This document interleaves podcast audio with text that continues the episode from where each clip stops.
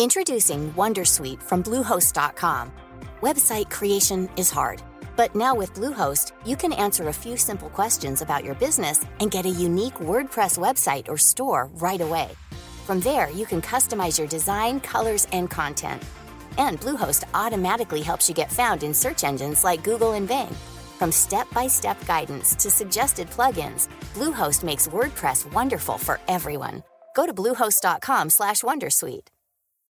Since 2013, Bombas has donated over 100 million socks, underwear, and t-shirts to those facing homelessness. If we counted those on air, this ad would last over 1,157 days. But if we counted the time it takes to make a donation possible, it would take just a few clicks. Because every time you make a purchase, Bombas donates an item to someone who needs it. Go to bombas.com slash ACAST and use code ACAST for 20% off your first purchase. That's bombas.com slash ACAST, code ACAST. Marketers and business owners, you've been pining after a certain someone. Your job's on the line. You're desperate for them to like you back. Here's a word of advice from me talking is hot. Just you and them, finally alone, like us two right now. Maybe under the duvet, headphones on, one on one. Podcast advertising is proven to be one of the best ways to catch their attention. So surprise them while they're tuned in, while the moment's right. Say a line or two that really gets them going. Next time, if you want to win over your special someone and build some brand love, experiment with something new. Just focus on your voice. Advertise on more than 100,000 podcast shows with ACAST. Head to go.acast.com slash closer to get started. Tú, tú que llevas podcast en el bolsillo, en las orejas, en el corazón. No estás solo. No estamos solos. Sé bienvenido a Nación Podcaster en nacionpodcast.com.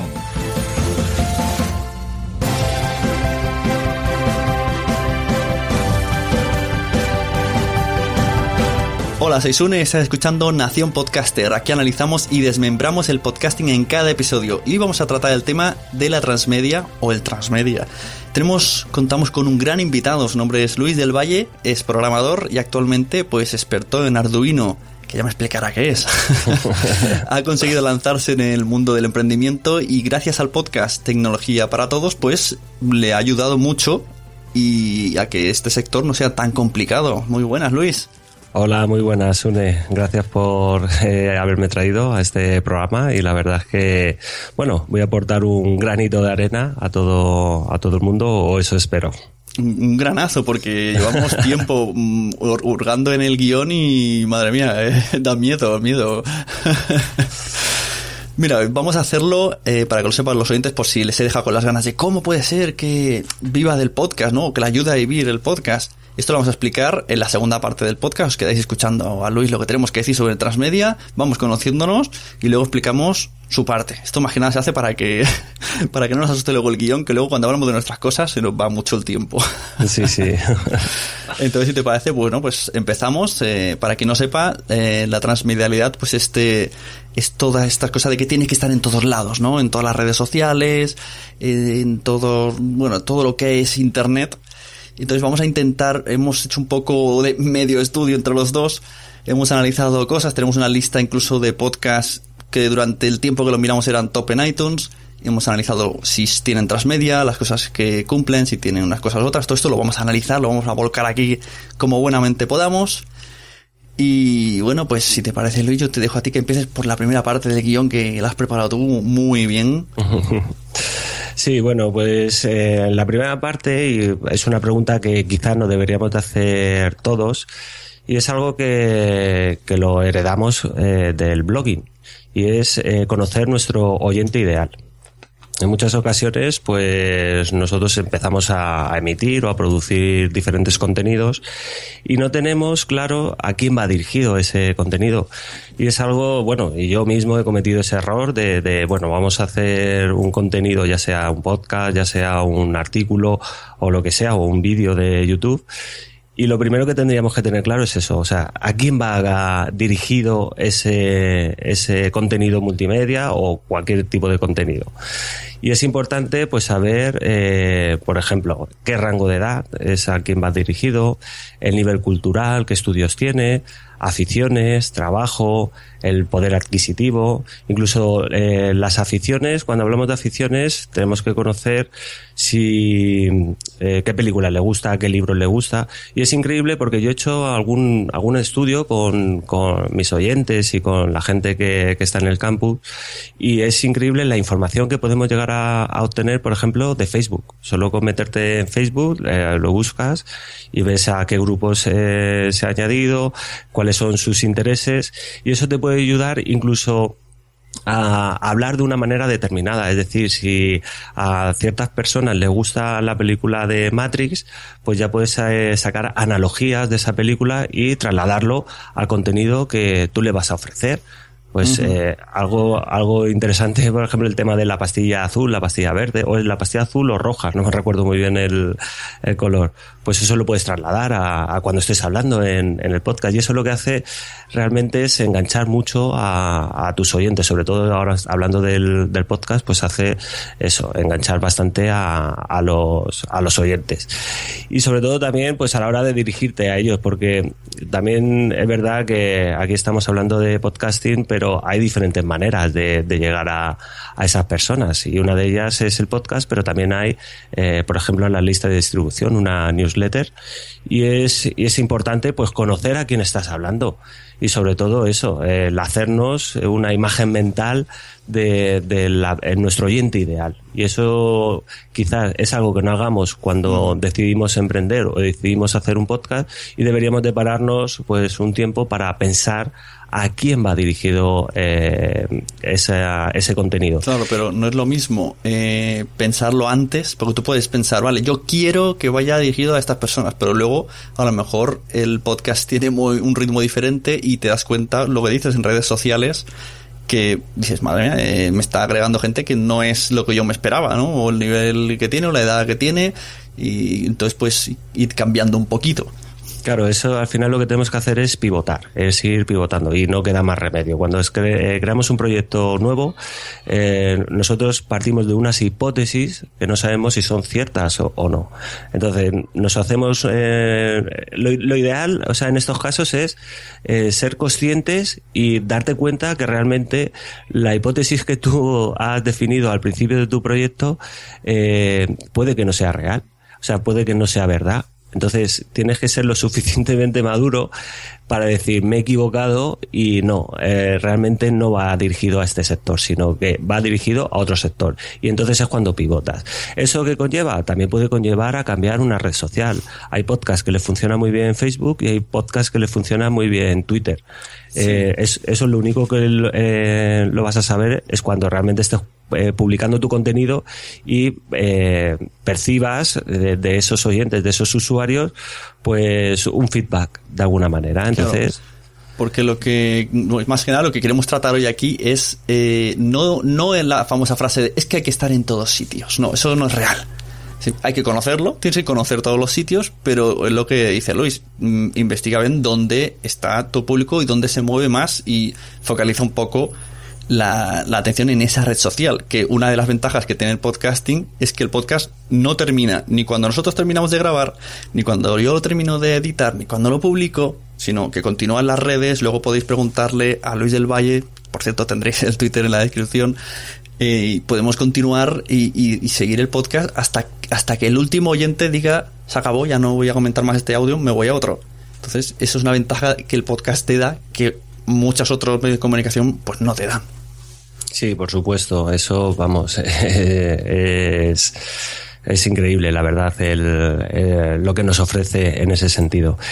Y, y, respecto a lo que, lo que estabas comentando, pues eso, que sobre todo hay que ir probando y no podemos estar en todas las redes sociales. De hecho, bueno, yo no es que sea una persona antisocial, pero sí que es verdad que, que, que no, no me gusta exponerme tanto. Ahora, pues últimamente me he tenido que exponer más en redes sociales y al final, pues eso, estoy buscando es Twitter, Facebook y yo voy publicando el diferente contenido y al final el que la red social que más digamos más, feedback me aporta pues es con la que voy quedando. Pero bueno dentro de las redes sociales es que hay un montón. O sea no, no nos podemos centrar solo en Facebook solo en, en Twitter. Eh, tenemos Instagram yo que sé tenemos Pinterest Google Plus eh, LinkedIn por ejemplo. Una de las redes sociales que a mí me funciona muy bien es el LinkedIn y, y no sé, eh, no, no veo, o sea, no veo, los podcasts que yo escucho, no veo que hagan mucha referencia a LinkedIn. De hecho, yo mismo, yo no doy mi, mi usuario de LinkedIn para que me busquen. ¿Y cómo, cómo eso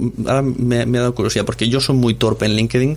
De hecho, muchos de los oyentes quizá hace poco recibieron una invitación mía en LinkedIn porque entré y toqué y que le envié a todo Kiski y varias veces y no, no me entero muy bien. No sé, me suena como una especie de Facebook, de que sé que es del tema laboral, pero ¿cómo, ¿cómo haces para promocionar? Hay muros en el LinkedIn y vas poniendo noticias. Sí, es, es, muy parecido a Facebook. Lo que pasa es que gracias a, bueno, debido a mi sector, que yo me dedico a la programación y a temas de, Arduino, sobre todo es temas tecnológicos, pero de, eh, enfocado a la programación, pues digamos que, que, es la red social ideal para, eh, para ese aspecto. Yo, por ejemplo, no, eh, cuando publico un artículo de cómo se tiene que hacer cierta eh, cosa dentro de Arduino, dentro de la programación y doy los pasos que debo que debe de seguir, pues funciona muy bien en, en, LinkedIn porque ahí hay gente profesional y gente que a lo mejor pues, en un momento dado le puede resolver la papeleta. En cambio, en Facebook, pues a lo mejor en Facebook la gente no está interesada, busca pues otra otras cosas diferentes. Eh, vete tú a saber, pues a lo mejor más hobbies, eh, temas de series, temas de, cine, no sé, o por ejemplo, que yo sé que a ti te funciona muy bien, el de cuando los niños duermen, pues ahí puede funcionar porque hay otro sector diferente. Entonces, no solo es eh, encontrar la red social que más nos gusta a nosotros, sino tendremos que buscar la red social donde se sientan más a gusto nuestros oyentes. En mi caso es LinkedIn. En LinkedIn es donde tengo más feedback, donde tengo más engagement y no es igual que Facebook o no es igual que en Twitter. Y luego dentro de todas las redes sociales tampoco tenemos que, que bueno, que, hacernos eh, eh, ideas erróneas porque es, cierto que un gran porcentaje, por ejemplo, en Twitter tú eh, publicas un contenido y un gran porcentaje de, la gente que incluso retuitea no lee ese contenido. Lo único que hace es retuitear, pues por lo que sea, porque a sus eh, seguidores les interesa y ya está, y consigue el más seguidores. No sé cuál es realmente el, el motivo, pero bueno, eso es lo que yo eh, he ido analizando a lo largo de todo este tiempo y al final eh, yo mi red social es, es LinkedIn. Estás escuchando Nación Podcaster. Yo llevo como dos semanas probando probando Periscope y Snapchat. Eh, Periscope ya lo había probado y estoy intentando por Snapchat y menos mal que hemos grabado y puedo terminar este experimento y volver a desinstalar Snapchat. Yo diría, hoy, hoy he hecho un, Snapchat, bueno, luego lo explico y, hacía un llamamiento, ¿no? si alguien me está viendo, que me lo diga por Twitter, porque creo que en dos semanas nadie ha visto un vídeo mío. Entonces era como, ya frustrante en sí es la aplicación para que encima nadie te vea. Muy rara, muy rara. Luego explicamos bien cómo va cada una. Bueno, eh, vemos aquí también que has puesto que hay que tratar mucho el mercado nicho y cuidarlo. Como has dicho, en, LinkedIn has encontrado tu nicho, que entiendo que todos tus, tus seguidores en LinkedIn respetan el, la temática, ¿no? O sea, no, eh, tú vas a, a, mi, a mi Facebook, que aquí es una locura. Imagino que esto en LinkedIn no pasa. Claro, es que en LinkedIn lo primero que tú estás viendo eh, a qué se dedica esa persona. es, una red profesional. Entonces, ¿qué sentido tiene? Bueno, la verdad es que mi sector es un poco especial porque al tratar temas de Arduino, Arduino se puede utilizar en muchos sectores. Pero realmente especializados es temas de electrónica, temas de incluso de mecánica y temas de programación. Entonces, tú puedes ir eh, conectando con la gente. Tú le dices, bueno, yo quiero conectar contigo, pero tú sabes que esa persona se llama fulanito de tal y se dedica a, es desarrollador en una empresa. Pues a lo mejor te puede interesar y tú le mandas que se conecte, que si quiere conectar contigo y si él lo acepta, digamos que lo añades a, tu red y, tú, y tú también eh, te añades a su red. ¿Qué pasa? En el momento que tú compartes un, un contenido, pues él lo va a ver. E incluso él si tiene curiosidad puede ver, entrar, ver tu currículum y ver lo que haces. Y ahí, de hecho, yo tengo, eh, lo primero que tengo es un enlace a mi página web y hablo de que yo tengo un podcast donde hablo de Arduino. Eh, Carlos Ogor que, tiene un podcast de vendedor profesional, pues él publica todos sus, sus, capítulos y eso es lo que hace, pues que al final pues la gente no solo le conozca, claro, porque ¿cuántos programadores somos en, bueno, en España? Pues un montón, pero claro, si además tú tienes un podcast y le puedes resolver en un momento dado eh, una duda o un problema que tiene, porque tú lo estás explicando en el podcast, pues inmediatamente ya tienes un oyente más, seguramente pues te, te vaya, te, te, conozca por, por eso y, se, y empiece a escucharte. De hecho, vamos, yo tengo eh, constancia de gente que no solo es que se ha suscrito a, al podcast, sino que se ha suscrito a, a los cursos que yo tengo a través de, de LinkedIn. O sea, todo va un poco ligado. También hay que entender que vivimos en una época donde lo que más nos falta es el tiempo. Entonces, eh, es muy complicado, pues al final, eh, esto es algo también que yo me he dando cuenta con el, con el tiempo es muy complicado cuando escribimos un artículo de 2.000 palabras, 1.500 mm. palabras, pues que alguien se lo lea, porque si no tenemos tiempo casi ni de ir al baño como para leernos un artículo, a no ser que sea que es en un momento dado, un momento puntual que, en, sobre todo yo estoy hablando del tema de programación, pues que te explique cómo tienes que hacer una cosa que lo necesitas en ese momento, pues te lo vas a leer o vas a coger lo que te haga falta.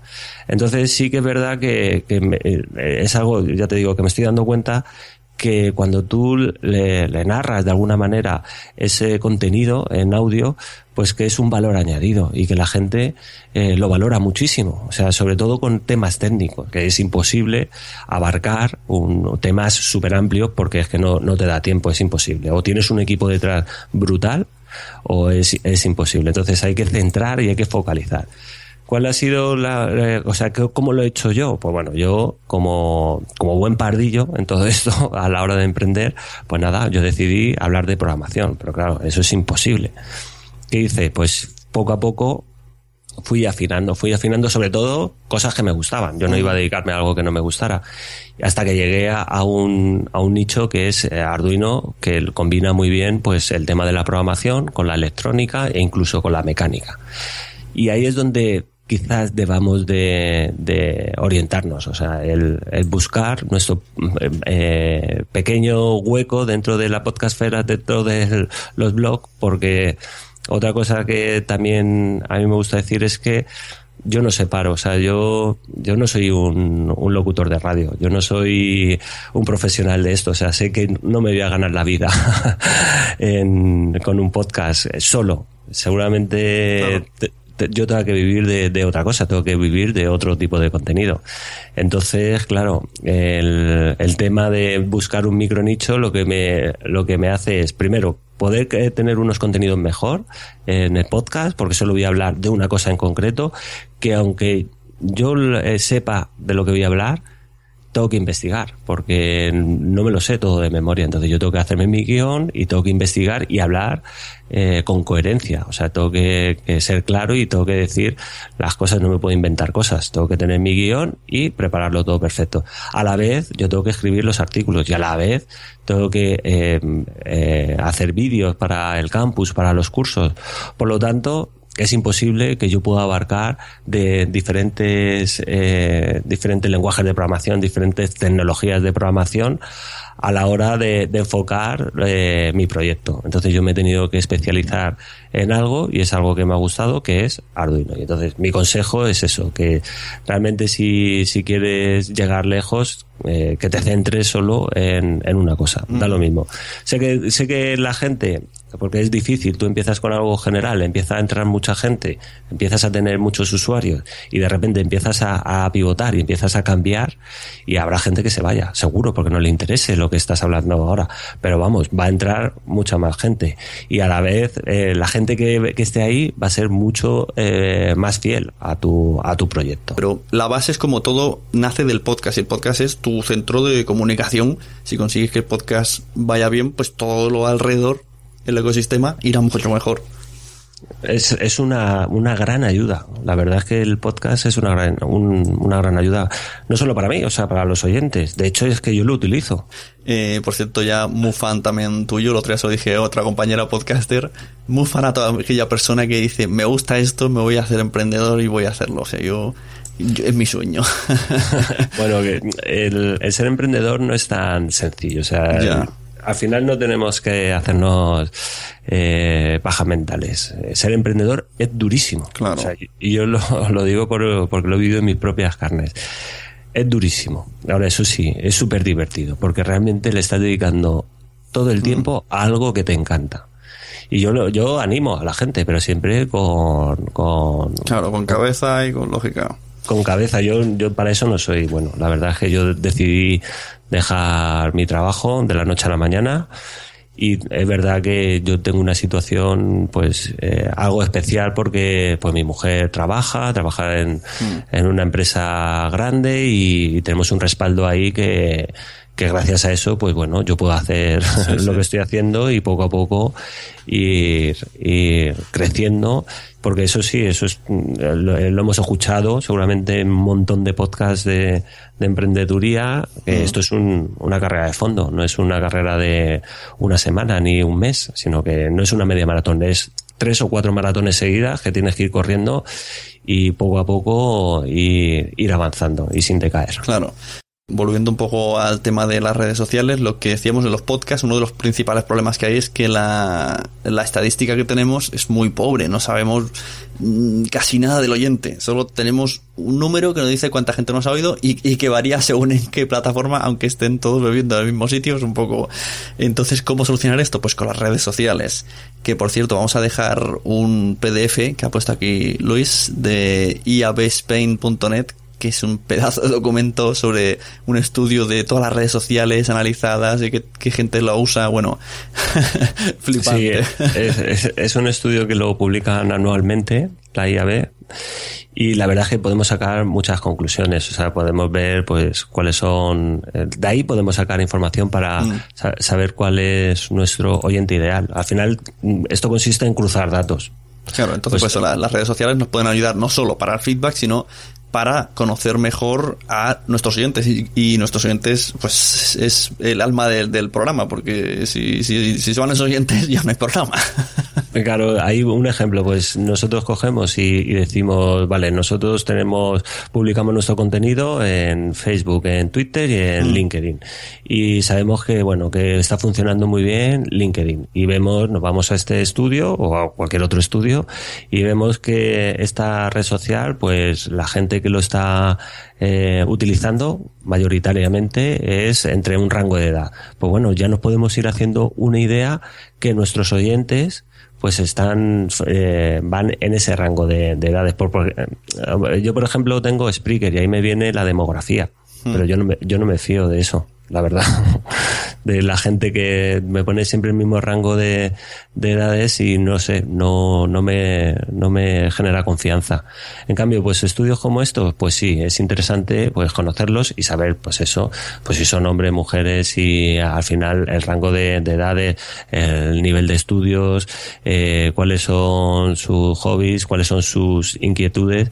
Al final consiste en eso, en poder eh, entender qué es lo que qué es lo que le preocupa a, a los Sí. oyentes, a los que están a- al otro lado. Pues se suele decir cuál es el dolor que le, que le preocupa. A mí el, a- el ejercicio de, en este ámbito que más me está sorprendiendo y más me está gustando a la vez es el de cuando niños duermen, como has dicho, eh, que en Facebook probé. Y hice primero, empecé haciendo campañas, ¿no? Hice la misma campaña en Facebook para eh, lo que era antes Unecracia y cuando niños duermen. Unecracia no funcionó nada, o sea, tiré el dinero, no vino casi nadie. En el otro, bueno, de repente subieron mil. A partir de ahí, eh, cada vez, y según el post, hay posts que llegan a leerlo 10.000 personas, pues que no ni siquiera he publicado yo, que pongo una noticia de un niño y pongo un pequeño texto de madre mía, no sé cuánto, y opino esto y lo otro. Y se empieza a compartir Y en cambio, luego a veces pongo el capítulo del podcast y eso llega a 100 personas. Dices, madre mía, ¿no? Y según el interés, y es eh, la comida, eh, mi, mi, hijo no come, eso triunfa mucho, se reparte por todas la, las Facebook de madres. Y, y es como un poco sobre la marcha viendo el público a través de Facebook. O el público de la página, que otra cosa es luego intentar traerlos al podcast. Ya me gustaría que todos los seguidores del Facebook escucharan el podcast. Pues precisamente eso, eso es un ejemplo. Has hecho una hipótesis y la has validado. En este caso, has dicho que tu red social para cuando los niños duermen es Facebook. Y ya está, es que es la única manera de saber realmente cuál es la red social que le interesa a tu podcast. Vamos a nombrar otras redes sociales, incluso no sé si, si se les llama a todas redes sociales, tengo mis dudas, ¿no? Pero bueno, por ejemplo, Telegram no sé si es una red social, bueno, digamos aplicaciones donde hay mucha gente de comunicación. Tenemos. Claro, bueno, Telegram o, o, WhatsApp, por ejemplo, en el estudio este viene claro. WhatsApp como red social. Sí, sí, sí, pero bueno, son mensajerías, es un poco mezclado, pero en el fondo se puede usar para lo mismo. Tenemos Twitter, que nosotros en este lado del oeste diríamos que es la más usada, pero eso puede ser totalmente erróneo, simplemente es la que más nos gusta. Los de marketing te dirían, Twitter es donde tienes que estar porque tiene 310 millones de usuarios activos mensuales, mil millones de visitas únicas. Y claro, te dicen, wow, 83 usuarios activos en dispositivos móviles. Y tú dices, guau, ya está, me meto en Twitter y lo peto.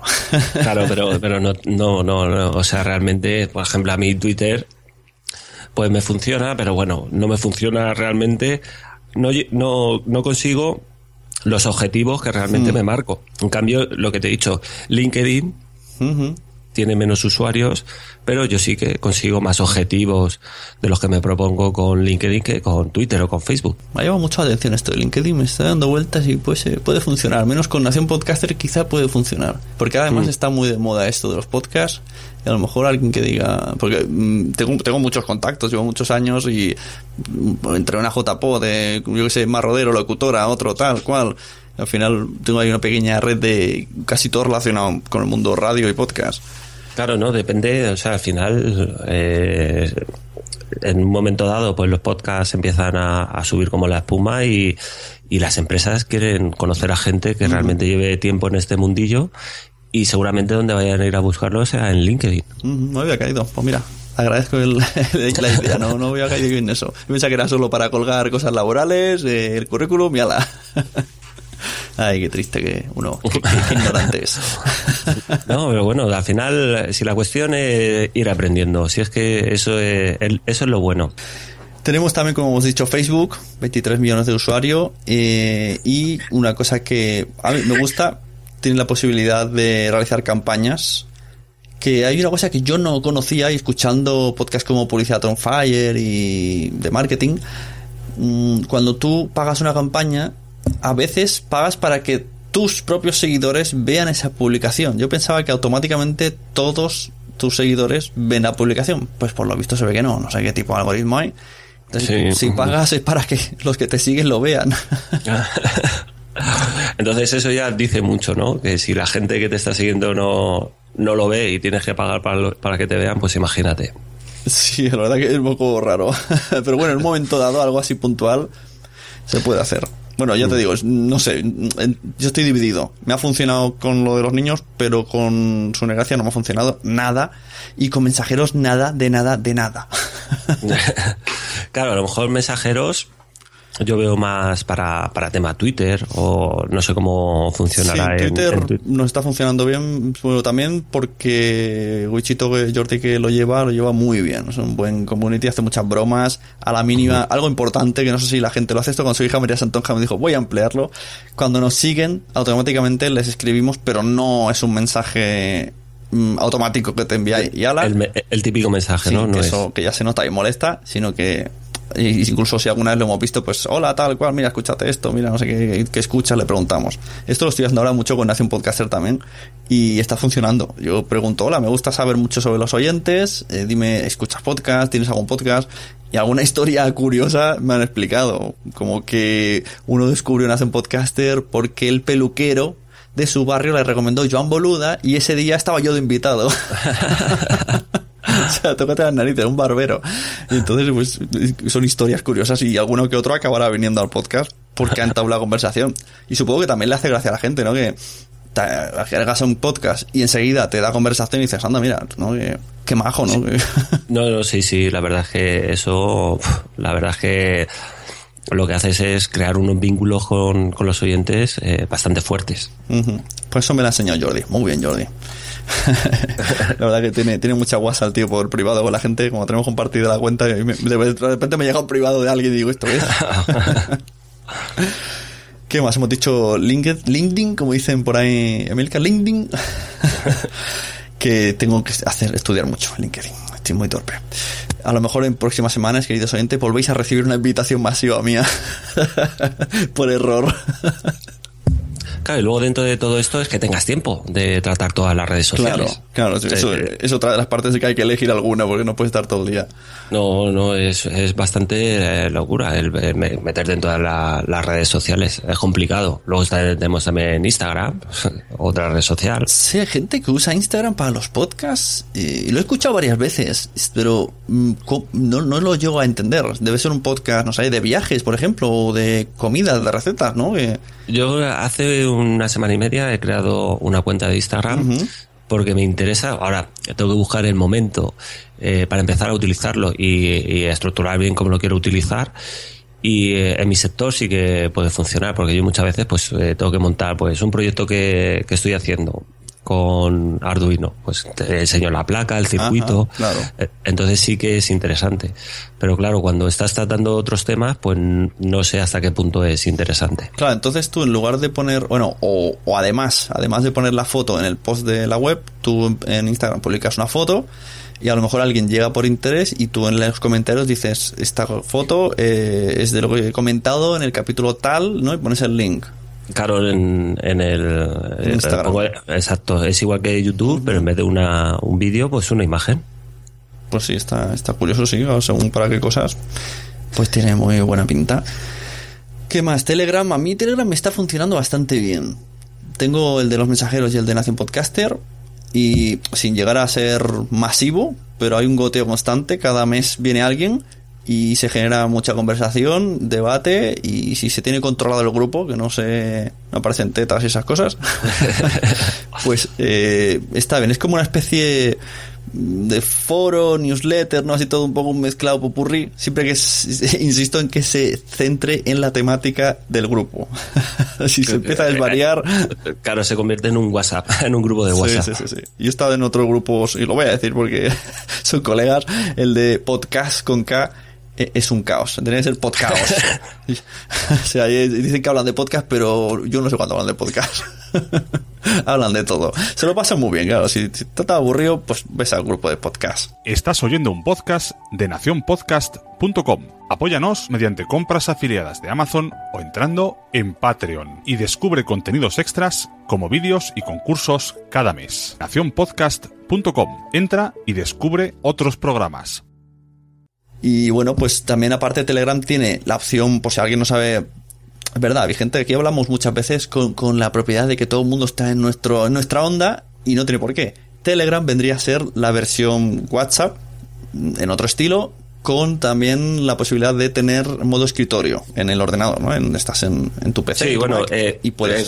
en, WhatsApp, también tenemos, no es eh, en torno a escritorio, sino que es a través de un navegador. Eh, podemos trabajar desde, desde el PC, desde el sobremesa o el portátil. Ajá, vale. ¿Qué tiene de bueno Telegram para estos casos? Bueno, aparte de que puedes crear grupos de, pues no sé cuánto es el límite de personas, pero diría, diría que no hay límite. Grupos de conversación puedes fijar mensajes arriba, puedes utilizar hashtags para luego hacer búsquedas y también puedes otra opción crear canales de difusión, que eso sí que sería una newsletter total que la gente se suscribe y cuando tú escribes simplemente le llega la noticia, no puede interactuar con ella, pero la ha recibido. Eso me gusta mucho. Por ejemplo, el de JPod que, que tengo y el de Asociación Podcast, aunque pone las mismas noticias que en el Twitter, nuestros Twitter ya es algo sí. lleno de cosas y de esta manera te llega seguro y lo sabes. Aunque yo muchos twitters así los tengo en, favoritos porque si no, no me entero nunca. Yo es que, por ejemplo, Telegram eh, lo utilizo bastante poco, si te digo la verdad. Sobre todo porque, como se asemeja tanto a WhatsApp y el WhatsApp intento cada vez utilizarlo menos, pues, y sobre todo porque yo ya no doy más abasto entre las diferentes redes sociales. Bueno, lo bueno de estas cosas de los grupos es que no, el, creador o el podcaster no hace falta que esté siempre activo. Ellos van haciendo, simplemente echar un ojillo, que no, que no hayan tetas, insisto.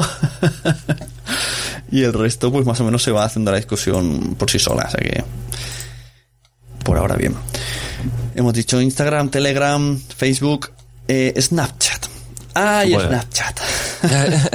ay, ay, ay. Bueno, es decir, en defensa de Snapchat que hay dos cuentas que hasta ahora donde conozco que me gustan. Voy a explicar qué es Snapchat, porque el otro día esto lo hablé con, en el de cuando los niños duermen con la invitada que teníamos y mi mujer al cabo de cinco minutos dijo, no sé qué es Snapchat, ¿de qué estáis hablando hace cinco minutos?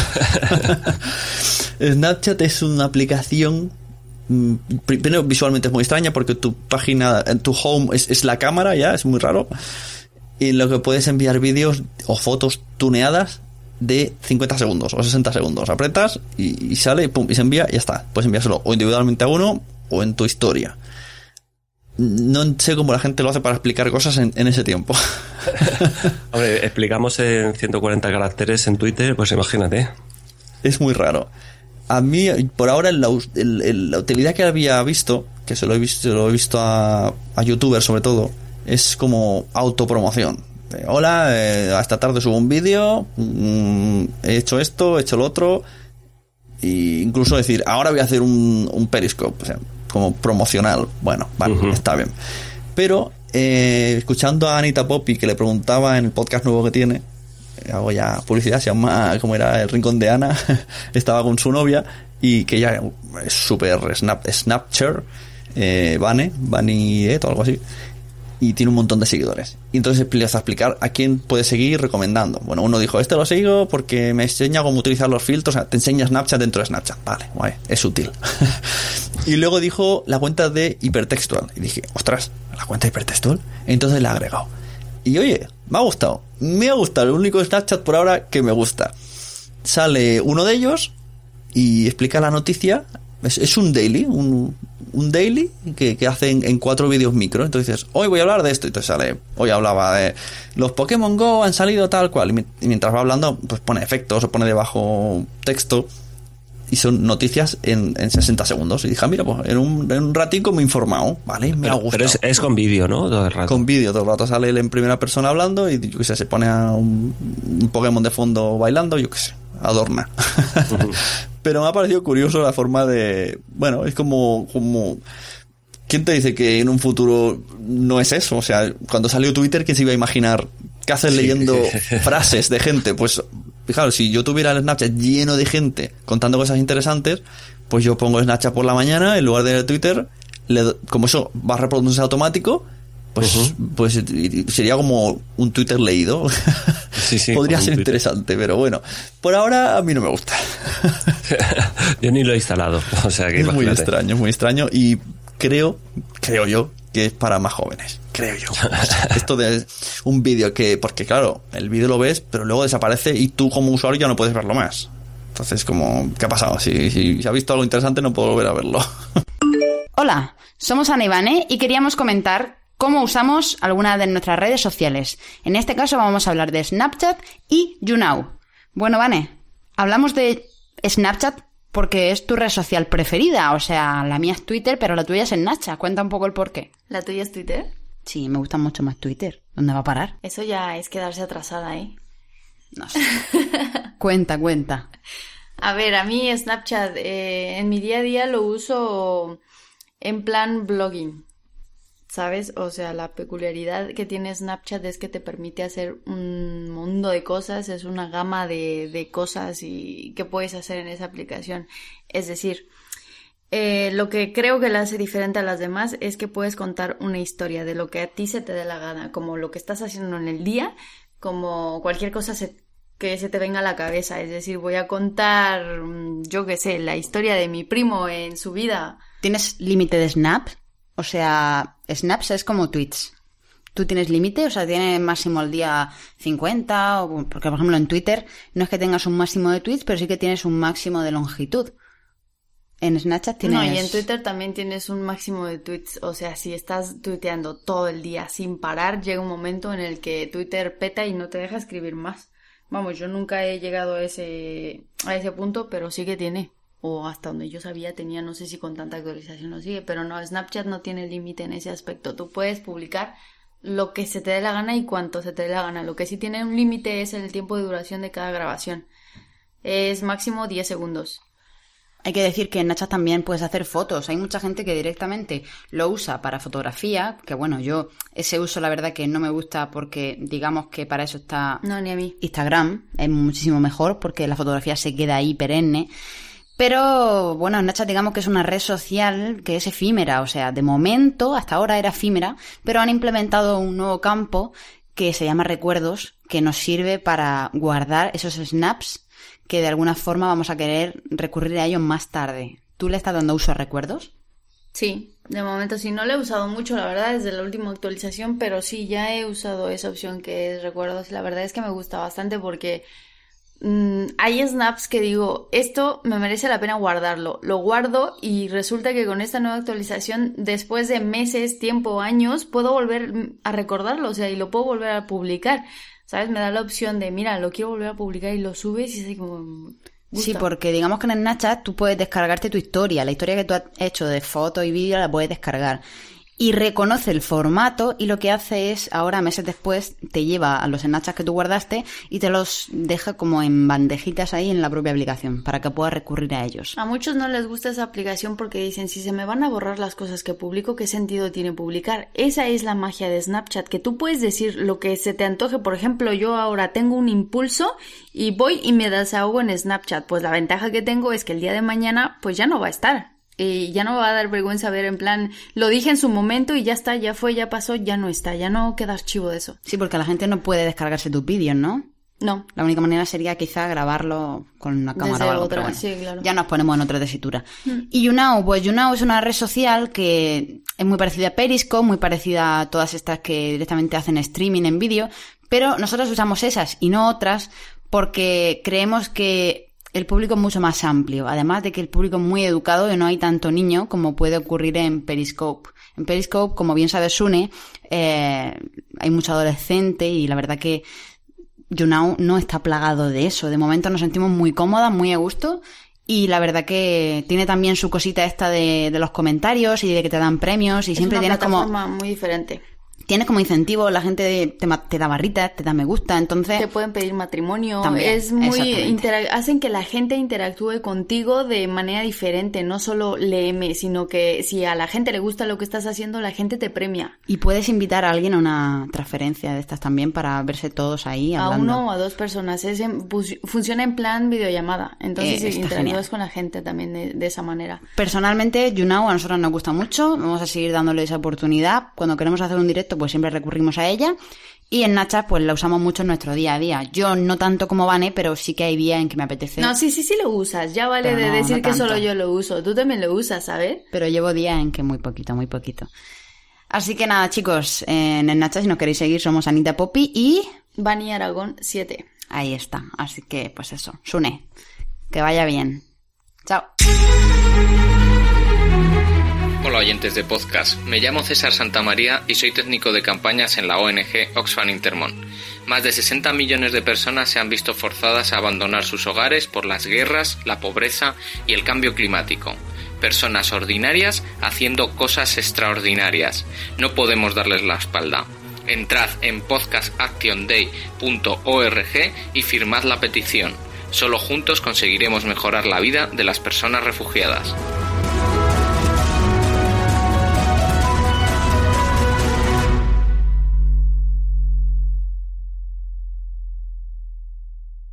También está Vine, que nunca he llegado a entender. Yo veo un Vine que se ponen los vídeos en Twitter y suelen ser sketches de broma. Pero no sé si está destinado a eso. ¿Tú sabes qué es Vine? ¿Lo has usado alguna vez? No, no, no, no tengo ni idea. vídeos cortitos, pero yo siempre he visto como que son bromas, como chistes o, o uno que habla consigo mismo, un efecto. Es No como, lo- como los GIFs de, de Twitter y de Sí, Telegram. sí, pero es una mezcla entre un GIF y un Snapchat. Algo así. Vale. como un sketch de, de Mota, pero hecho por, por usuarios. Y no sé Hombre, por qué yo- to- eh, lo que he visto de Vine siempre va relacionado con, con el humor. No sé por qué. No, si al final, hombre, es, es interesante conocerlo. Lo que pasa es que creo que primero debemos de aprender a utilizar Hmm. bien Facebook, eh, YouTube, Twitter, Telegram, LinkedIn, Google Plus o Instagram y luego ya pues ir conociendo, abriendo más Hmm. el abanico. Claro, bueno, a ver, eh, por ejemplo, el este eh, cómico Cremadas, ¿cómo se llama? Cremades, que Ah, sale sí. mucho en YouTube, en, en- en Facebook, perdón, eh, empezó a publicar en Vine. Y yo diría que los vídeos. No, y ahora es en, en- en Snapchat. Es verdad, mira, lo voy a agregar. ya tengo uno que me va a hacer gracia. Entonces, pues son esos vídeos súper mega cortos. Y, y, pues a lo mejor empezó ahí y se hizo famoso. No sé bien su historia, pero sé que cuando termina sale siempre el icono del Snapchat. Pues lo mismo. Pues son posibilidades. Otra más, que esta sí que he usado y me gusta mucho. Eh, Blab. No sé si es una red social, pero bueno, la he metido aquí. ¿Qué es Blab? Blab es, vendría a ser, para entendernos rápido, como una hangout de Google, pero con diferentes cosas. Es mucho más fácil conectarse, siempre que vaya bien, porque es una beta, todavía tiene fallitos, pero te conectas con la cuenta de Facebook o Twitter con un clic, lo lanzas a, a cualquiera de esas redes, la gente se viene, tiene chat a la derecha y hay cuatro ventanas de vídeo las, los oyentes que, o los espectadores, los del chat, pueden en cualquier momento pedir hablar y el host puede decirle entras o no entras. Entonces tienes una conversación o tú solo, o tres, o, los cuatro a la vez. Hay un botón que dice rec, que es lo más interesante de todo, que puede usarse para hacer podcast. O no olvidaros de dar al rec, porque si no, simplemente se hace el directo y adiós. Si das al rec, luego te envían tu correo un enlace al vídeo y un enlace al MP3 separado. Y en teoría, si no ahora, dentro de poco grabará súper bien. A mí hasta ahora me ha parecido bastante bien. Porque compraron. eh, ¿Qué empresa era esta que utilizaba mucho Emilcar para grabar? Como, como un Zencaster que, que graba sí, en local. sí, sí. Bueno, una Me empresa suena, que, sí, que graba sí. los audios en local. Entonces las cuatro ventanas está grabando cada uno su sonido, no tiene interferencias. Aunque tú en el directo hayas, hayas oído raro, en la grabación en el MP3 te va a venir perfecto. Porque va a venir de cada una de las ventanas. No sé si me explico bueno. A mí, a mí la verdad es que Blab, eh, las veces que, bueno, que he visto que la has hecho tú, eh, Emilcar, incluso yo asistí a uno con podcast sobre Sí. tecnología y la verdad es que es muy interesante. Es bastante interesante porque tienes eh, interactúas en directo con, con la gente, permites que la gente eh, pueda acceder y, y bueno, al final son cuatro ventanas que son, yo creo que es un límite bastante eh, coherente a la hora de, mantener una conversación, que sean cuatro. Y a mí me parece muy interesante y, y no descarto que, que en un futuro eh, lo utilice más a menudo. Sí, puede usarse incluso cursos o cursos para idiomas o mil historias. Hay una cosa también que ha implementado ahora Blab, que no sé si lo tienes que dar tú algún botón para que lo lance a Twitter o no, pero te hace microclips mm, aleatorios, pero no sé si son aleatorios o no, pero cuando yo he hecho mis propios Blabs y luego he ido a Twitter y he dicho, uy, se ha publicado esto, y le he dado al vídeo de 30 segundos que ha publicado Blab en mi Twitter, y pillaba una frase, o sea, estaba por ejemplo el de anuncio.com y pilló, hola, soy tal, eh, esto es anuncio.com y trata de esto, y se cortó y dije, un día, pero qué, qué cuadrado, ¿no? Esto como, eso, no sé si es que, no sé, si- no sé qué casualidad fue, pero quedó como un anuncio. no, pues seguramente, bueno, no sé cómo lo tendrá montado esta gente, la verdad. No sé, o, Pero le- no sé. o a lo mejor le daríamos a alguno de nosotros, en plan, ahora va a hablar este, y, y justo habló, no sé. Pero estuvo bueno, tiene esos, esos eh, trailers. que también Periscope, bueno, no hemos llegado a Periscope, vamos a Periscope. Periscope también tiene la opción esta de que tú puedes ver ahora Periscope en Twitter sin entrar. No tiene la opción de chat, pero puedes ver a la persona en Periscope. Luego si picas ya te tienes que registrar en que te entras con la cuenta de Twitter normal y ya puedes chatear. ¿Qué es Periscope? Periscope, me dirá también la gente. Me dirá también mi mujer que me dijo el otro día, ¿qué es Periscope? Periscope, a mí sí que me gusta, aunque he visto el lado oscuro de Periscope, chicos. Periscope es una herramienta que tú haces un directo en vídeo, una videoconferencia, grabas lo que sea con el móvil, grabas por la calle, te grabas a ti, la cámara frontal, cámara adelante, la que quieras, tienes un chat que va pasando, que eso es lo peor porque es muy difícil de leer, muy pequeñito, muchos corazones, un poco caótico seguir el, el chat si estás explicando algo interesante. La gente lo utiliza un poco más mm, tuya mía, ¿no? Una conversación, te leo el chat, te contesto, pero hacer, por ejemplo, un podcast entero en Periscope yo lo he hecho y luego dicen, no es que no contestas al chat, claro, es que yo estoy por el podcast. claro, y otro, otro inconveniente es el tema de, que tú no le puedes mandar, no le puedes pasar URLs en Periscope. ¿Sabes? Ah, claro. Tú te tienes que, por ejemplo, en Blab, sí, tú en el mm. chat coges y pones una URL y dices, oye, mira, visita aquí, estás hablando de cualquier cosa y dice, mira, pues visita este, este post, este artículo, que te lo explico mejor. En cambio, en Periscope, una de dos. Eh, bueno, yo he visto en alguna ocasión que incluso la ponen la, la, la URL, la ponen detrás con un cartón pegado y, y, no pueden hacer otra cosa, ¿sabes? Pero es que me da la sensación de que es un poco más eh, como la vida real detrás de las cosas, ¿no? Como la trastienda, como mira, estamos preparando esto, mira.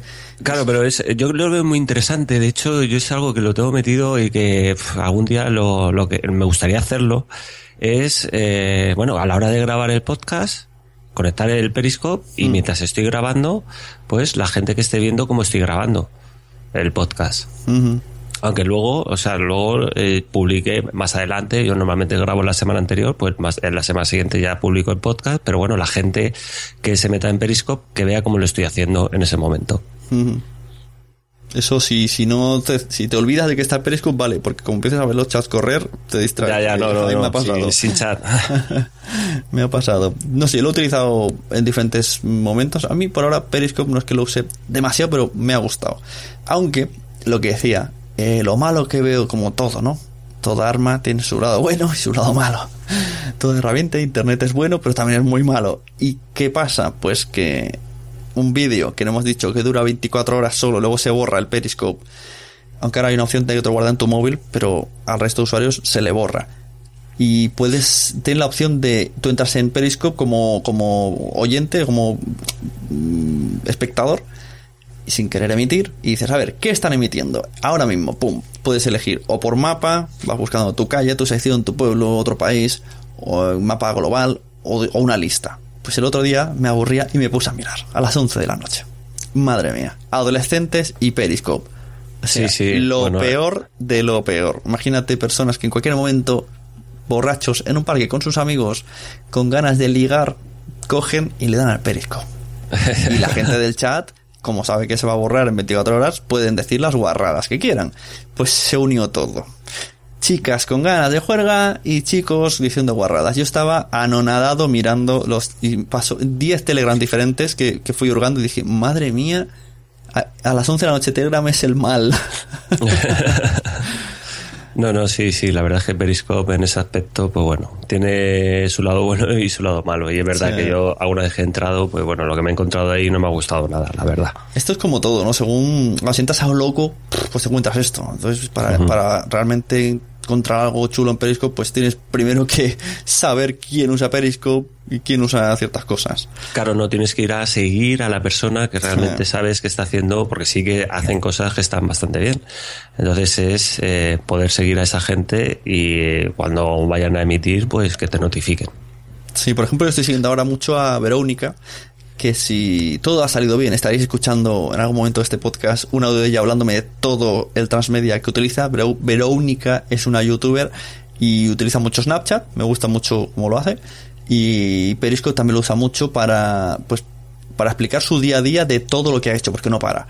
Y también aprovecha mucho y, ostras, si hace tu comunidad en Periscope, eso los conoce a todos. Siempre una, una habilidad para... Ella está explicando lo suyo está preguntando a la vez, a la, respondiendo a la chat de hola, saludando, y mientras ella dice, pues hoy he grabado tal vídeo, y debajo, y a uno le dice, ¿cómo te fue la boda? Y luego sigue, se hace como cinco conversaciones a la vez, y lo que ella está explicando, y, es interesante, y no te molesta, y dices, antes, ¿cómo se le ocurra? ¿Qué nivel? Eh, seguramente sea más joven que nosotros. En estos casos yo creo que, la edad ¿eh? hmm. corre, corre en contra. La cabeza no da para más, ¿no? No, no, no, no. Bastante tenemos ya con lo nuestro como para meternos en, más follón. Sí, bueno, yo sea como sea recomiendo mucho el Periscope de Verónica, luego es youtuber y hace cosas de tecnología. Pero eh, Periscope es muy entretenido porque le da mucho ritmo. Además, me gusta mucho cómo, cómo habla. Vimeo puesto aquí. Mm, Vimeo no sé si englobarla en una red social. No sí, sé. bueno, sí, sí que, o sea, realmente... eh, Tú, tú no usas de- mucho, ¿no? Vimeo. Sí, de hecho para publicar todo el contenido premium yo utilizo Vimeo. De hecho, o sea, no es público a Vimeo, son, es contenido privado que solo puedo publicar, solo se puede ver a través de mi página web. Y, y luego el contenido que realmente yo quiero que, que lo vea todo el mundo, yo lo publico en YouTube. Sí, porque en Vimeo tiene muchas herramientas de, de mm, configuración visual, ¿no? Que tú, o sea, Sí. una que utilizo mucho, por ejemplo, en Patreon es que tú le dices, quiero que solamente se vea este vídeo aquí y puedes poner todos los sitios que quieras, pero y dices, escóndemelo de Vimeo y que se vea solo aquí. Y me interesa mucho que me expliques lo de Vimeo, lo del curso. Cuéntame, porque es una página diferente, ¿verdad? Es Vimeo Pro, me parece. Sí, no, pero eh, vamos a ver, tienes diferentes opciones. Tú puedes crear eh, un curso en la propia plataforma de Vimeo, ¿vale? Donde tú tienes una landing page, donde tienes ahí todo tu curso, y ellos ya se encargan de hacerte la pasarela de pago y eh, trabajas con ellos directamente. Pero luego tú tienes la opción de decir, bueno, yo este vídeo solo quiero que se vea eh, lo puedes hacer de diferentes maneras. Yo lo hago, por ejemplo, por dominio. Yo digo, solo quiero que se vea en este dominio. Y luego tú ya en tu dominio eres el que te encargas de mostrárselo a la gente que tú quieras. ¿Cómo lo haces? Pues a través de que se registran en tu página web y cuando se acceden y se registran, eh, le liberas ese contenido. Entonces, no hay manera de verlo nada más que a través de tu página web y luego tú ya en tu página web eres cuando tú se lo muestras o no se lo muestras. Entonces, son dos maneras diferentes. Yo, personalmente, prefiero eh, esa segunda que te he dicho, o sea, donde que se vea en mi dominio no fuera de mi dominio, porque si no, ellos, tienen su plataforma, al final es como si te fueras a un, a un, a una web donde tienen cursos y, y tú vas y cuelgas tu curso y ellos se llevarán su comisión, o si tú esa plataforma la tienes montada en tu página web. En ese aspecto, eh, la ventaja que tengo yo es que yo soy desarrollador y, y me lo he montado yo. Vaya, interesante. Había visto Entonces, eso del, del Vimeo Pro y me llamó la atención. Pensaba que utilizabas eso, pero veo que no. Muy no, pero vamos, que una de las opciones es que, que quizá sean, eh, para empezar, de las mejores es esa, la de Vimeo Pro, donde tú vas y lo, y lo que haces es eh, trabajas con ellos directamente y tú no tienes que montar ninguna plataforma, ni tienes que contratar a nadie, ni nada. A no ser que tú sepas hacerlo. Ujú. También he puesto aquí la lista You Know, que muchos de nosotros diremos, ¿qué es esto, Sune, que has puesto aquí You Know? Yo lo conozco porque la youtuber Anita Poppy, con su mujer, lo utilizan mucho. Y algún día entré y ahora siempre me avisa, me avisa Google Chrome, que por cierto, experto en programación, me tenéis que decir cómo puedo desactivar notificaciones de Chrome, porque me salen hasta en el trabajo, el Facebook, y digo, no quiero. Estoy trabajando y me sale ahí Facebook, te ha dicho... Pues You Know, mm, ¿cómo lo defino? Es que me es difícil explicar. Tú entras en You Know y te sale un, un, vídeo que están ellas hablando. A la izquierda hay un ranking de la gente que está usando You Know y los, visita los espectadores que tiene. Y el que tiene más, pues le dan como unos premios eh, que son iconos. Luego hay un chat a la derecha y puedes poner palmaditas como en Periscope. Pero cuando se te acaban las palmaditas tienes que empezar a pagarlas. La gente las paga. Pagues de 50 palmaditas, yo lo he visto. Estoy viendo a Anita Poppy y veo cómo salen los iconos de los de las que se pagan. Pero ellas, yo creo que ellas no reciben nada. es la plataforma. Y entonces ellas van animando, venga, danos más plataforma, más, más palmadas, no sé qué, y, queda- y quedan número uno en un ratico. Y es muy raro. Y, y es eso. Y digo, pues vale, o sea, sería una mezcla de todo lo que hemos dicho, ¿no? Un blab, un periscope, todo ahí metido. Sí, la, la mega red social. Sí, sí, pero oye, les funciona en Nutristras. Ellas tienen ahí. Me gustaría también que me enviasen un audio de cómo utilizan todo esto porque es alucinante. Como ellas son, son youtubers y, y tienen una comunidad que además les sigue allá donde va. Se van a YouKnow, ahí que van. Les- Se van al, al Snapchat, ahí que van. Digo, madre mía. Claro, eso, eso, vamos, es lo ideal, que tener esa comunidad que diga dónde vas y que te sigan. Sí, sí.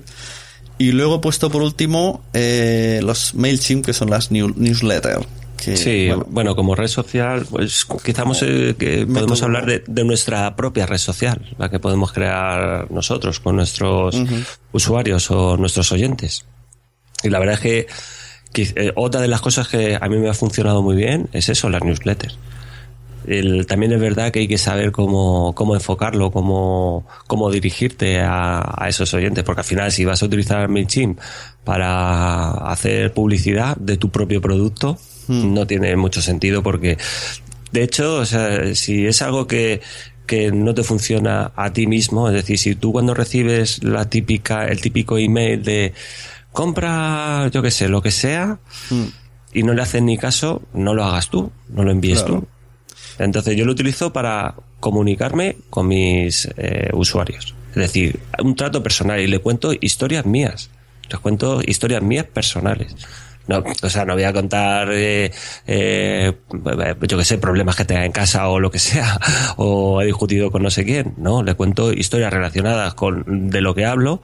Hmm. si yo me dedico a programar, pues mira, mm, le puedo contar que tengo problemas de tiempo, que no sé cómo voy a poder hacer este proyecto, pues que el campus quiere hacer este, este curso, eh, preguntar a, a la gente si le interesa o no le interesa, mandar encuestas, o sea, pero un trato personal, nada de de mandar cosas que, que, eh, al final son publicidad, sino que una conversación con ellos. Y es increíble la respuesta que, se tiene con eso. Pues sí, porque yo los que creo que estoy suscrito a tres o cuatro, y, y todas sin querer creo yo, y suele ser publicidad. Eh, las típicas de si entras aquí te llevas el libro SEO gratis, picas, entras y te has suscrito a la newsletter. Claro, no, yo por ejemplo en mi página web lo que hago es a la gente, eso se llama el, el lead magnet. Eh, al final lo que, lo que la gente se tiene que, que suscribir, le tienes que ofrecer algo. Algo. Claro, entonces yo, ¿qué le voy a ofrecer? Pues yo le ofrezco, le ofrezco que prueben el campus eh, durante 15 días, que no, sin ningún tipo de compromiso. Tú pruébalo, mira todos los vídeos que hay, mira todos los cursos que hay, y si no te interesa, no yo soy transparente en ese aspecto. Tienes un botón de cancelar, de pausar, y no hace falta. O sea, yo no quiero a gente que realmente no se sienta a gusto y que no quiero a gente que se sienta engañada dentro de, de mi campus. Tú eres libre de hacer lo que quieras porque es algo que a mí me gusta. Cuando yo voy a, entrar a comprar un servicio, a mí me gusta que primero, cuando pago por algo, que realmente cuando lo esté, eh, esté utilizando ese servicio, la sensación que me gusta tener a mí es que realmente eh, digo, esto es súper barato. Entonces, a mí me gustaría que la gente que entra a un servicio o a un infoproducto que yo estoy vendiendo, que tenga esa sensación. Sencillamente porque eh, a mí me gusta, entonces me gustaría que el resto de la gente lo sintiera igual. Y mm, sin ningún compromiso, mira, aquí tienes esto, tú pruébalo, y si no, no pasa nada. Te das de baja y sigues recibiendo la newsletter. Y en, en otro momento, en un futuro, pues seguramente eh, te interese. Y ahí tienes las puertas abiertas. No hay ningún tipo de problema. Esto es en programarfacil.com, ¿no? No sé si lo sí, dicho. Sí, sí, programarfacil.com. Muy bien. Ahí entráis y ya veis toda la página. Pues también hemos dicho, estamos hablando de todas estas redes y por último tenemos, bueno, como he dicho, web, ebox, Spreaker, eh, iTunes. Bueno, en iTunes no puede responder, pero bueno, si puedes luego rebotarle en alguna otra red social el agradecimiento, pues también, o en el propio podcast, que a veces nos olvidamos de comunicar eh, la llamada la llamada acción no que se dice la decimos en todos sitios menos en el podcast. En el podcast sí. En el podcast pasa que no es que me da vergüenza no yo voy solo explico mi contenido y ya está vale pero si tú lo que quieres es que que vayan a tu Patreon que te cojan el curso pues mm, tu, tu, tu producto es el podcast. Pues tienes que decirlo en el podcast por mucho que te hayas inflado a decirlo en Facebook y en Twitter. Apóyanos mediante compras afiliadas de Amazon o entrando en Patreon. Hombre, lo, ideal es que todo fuera, digamos, enlazado. Bueno, es que también depende la temática que se trate en el podcast. En mi caso es sencillo, porque yo trato lo mismo tanto en el campus como en el blog como en el podcast. Entonces, digamos que constantemente estoy hablando de lo mismo. Mm. En un momento dado estoy hablando de algo y se me ah, pues mira, como en la lección del curso de no sé qué. Y ya lo voy metiendo ahí. Pero sí que es verdad que yo al principio, y para eso también he de reconocer que, que bueno, el escuchar podcast me, me, ha ayudado. Y uno de ellos, pues, es el de Isaac Baltanás, que, que la verdad es que, que a mí me ha ayudado mucho a estructurar todo lo que es el, el contenido y, fijar esos, esos cimientos que debe tener un, un podcast. Y en ese, en ese sentido yo me dejo aconsejar, o sea, me dejo aconsejar. Eh, me fío de lo que, lo que me cuentes porque yo no soy un experto en, ese, en ese sector. Entonces, mm, peor no lo, no lo van a hacer eh, nadie, porque yo digamos que no, no, no conozco, no domino esa, ese, ese sector. Entonces me dejo aconsejar por la, por la gente. Y aquí viene ahora eh, el momento que puede ser o muy interesante o muy, muy, demasiada información, ¿no? Muy pesado. Eh, hemos hecho un estudio de los podcasts que hemos visto en iTunes eh, que estaban en número uno en su categoría, algunos, porque un momento ya que era poco eterno. Y hemos, hemos averiguado, hemos intentado ver si tienen blog, si tienen newsletter, si leen los comentarios o si los tienen activados, eh, si meten anuncios, las redes sociales que tienen, eh, el ranking que estaba en el podcast y las reseñas y el tema monetización si les interesa o no. Mm, no es un estudio súper 100% concienzudo, porque ha costado lo suyo y decir eh, una regañina a todos los podcasts y podcasters, no, no cuida a la gente sus cosas, porque es muy difícil encontrar tú analizas un podcast y te es muy difícil saber todo lo que tiene. No hay, en su página web no te dicen, tengo todo esto en fila. Es como. es, complicado. Es difícil. Me ha costado horas, a veces una hora por podcast. Sí, sí, sí. Bueno, entonces, repetimos, esto fue el día o días, varios días que miramos, estaban en número uno. Yo intentaba siempre saltarme todos los de radio porque es absurdo, analizar los de que sean encapsulados de radio, entonces ahora mismo estaba el 5, digamos que era el primer podcast que había en la lista. En arte vimos que eh, audiolibros barra audiorelatos de la página terrorinadamas.com usaba newsletter, este lo miraste tú, ¿verdad? Sí. Pues coméntalo. Sí. Sí, eh, utilizaba newsletter, tenía comentarios habilitados en, en su página web.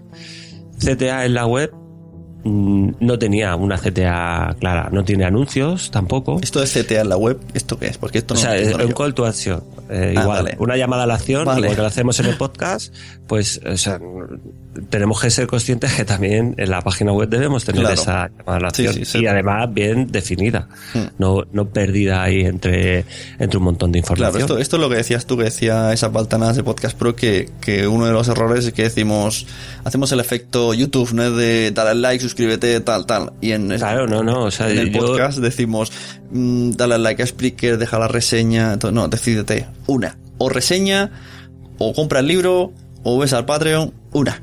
Y siempre claro, pero, pero a la vez tenemos que ser coherentes y no solo hacerlo en el podcast, sino también en nuestra página web. Si nosotros estamos diciendo que vayan a nuestra página web y nosotros tenemos una CTA, una llamada a la acción en, en el podcast, o sea, no tiene sentido que le digas tú que vaya a la página web y luego allí en la página web mmm, se pierda. Mm, están perdidos, claro. Claro, entonces yo, o sea, al final, mira, hay una página que se llama eh, archive.org, el archive.org, donde tú te metes y ves un histórico de, de todas las páginas web, ha ido captan, eh, captando, eh, digamos, momentos puntuales y eh, puedes ver un histórico. Entonces, puedes ver un, un histórico de programarfacil.com. Yo ha ido variando mi página web. Yo no, hasta que al final he dicho, en, sobre todo la home, que es donde tenemos que tener el, CTA, bueno, y luego además en, en las demás páginas. Entonces al final yo digo, bueno, ¿qué es lo que qué es lo que quiero ofrecer a, la gente que, viene a mi página web, además del contenido que le estoy ofreciendo, o la gente que venga del podcast. Bueno, pues yo quiero enfocarlos a mi campus, que realmente donde estoy volcando todo mi conocimiento. Pues eso es lo que he puesto, digo, no, o sea, ni newsletter ni nada, sí que sale un pop-up con el tema de newsletter, pero es secundario. Lo cancelas y siempre vas a estar viendo dónde quiero llevar a, la gente, que es a mi campus. Y constantemente está. En lo mismo que hago en el podcast, lo estoy intentando aplicar en la, en la página web. Entonces eso quizá pues es algo que, que a la hora de cuando estamos hablando todos de monetizar, pues que tendríamos que tener en cuenta. O sea, tendríamos que tener una, unas mínimas pautas que debemos de seguir eh, prácticamente todo en la gente que quiera eh, monetizar. El, el seguir una, un patrón que debemos de seguir. Luego, dentro de todo eso, pues no son fórmulas generales que nos van a funcionar a todo el mundo, porque eso no existe, y tendremos que, que optar por las opciones que mejor nos convengan a cada uno.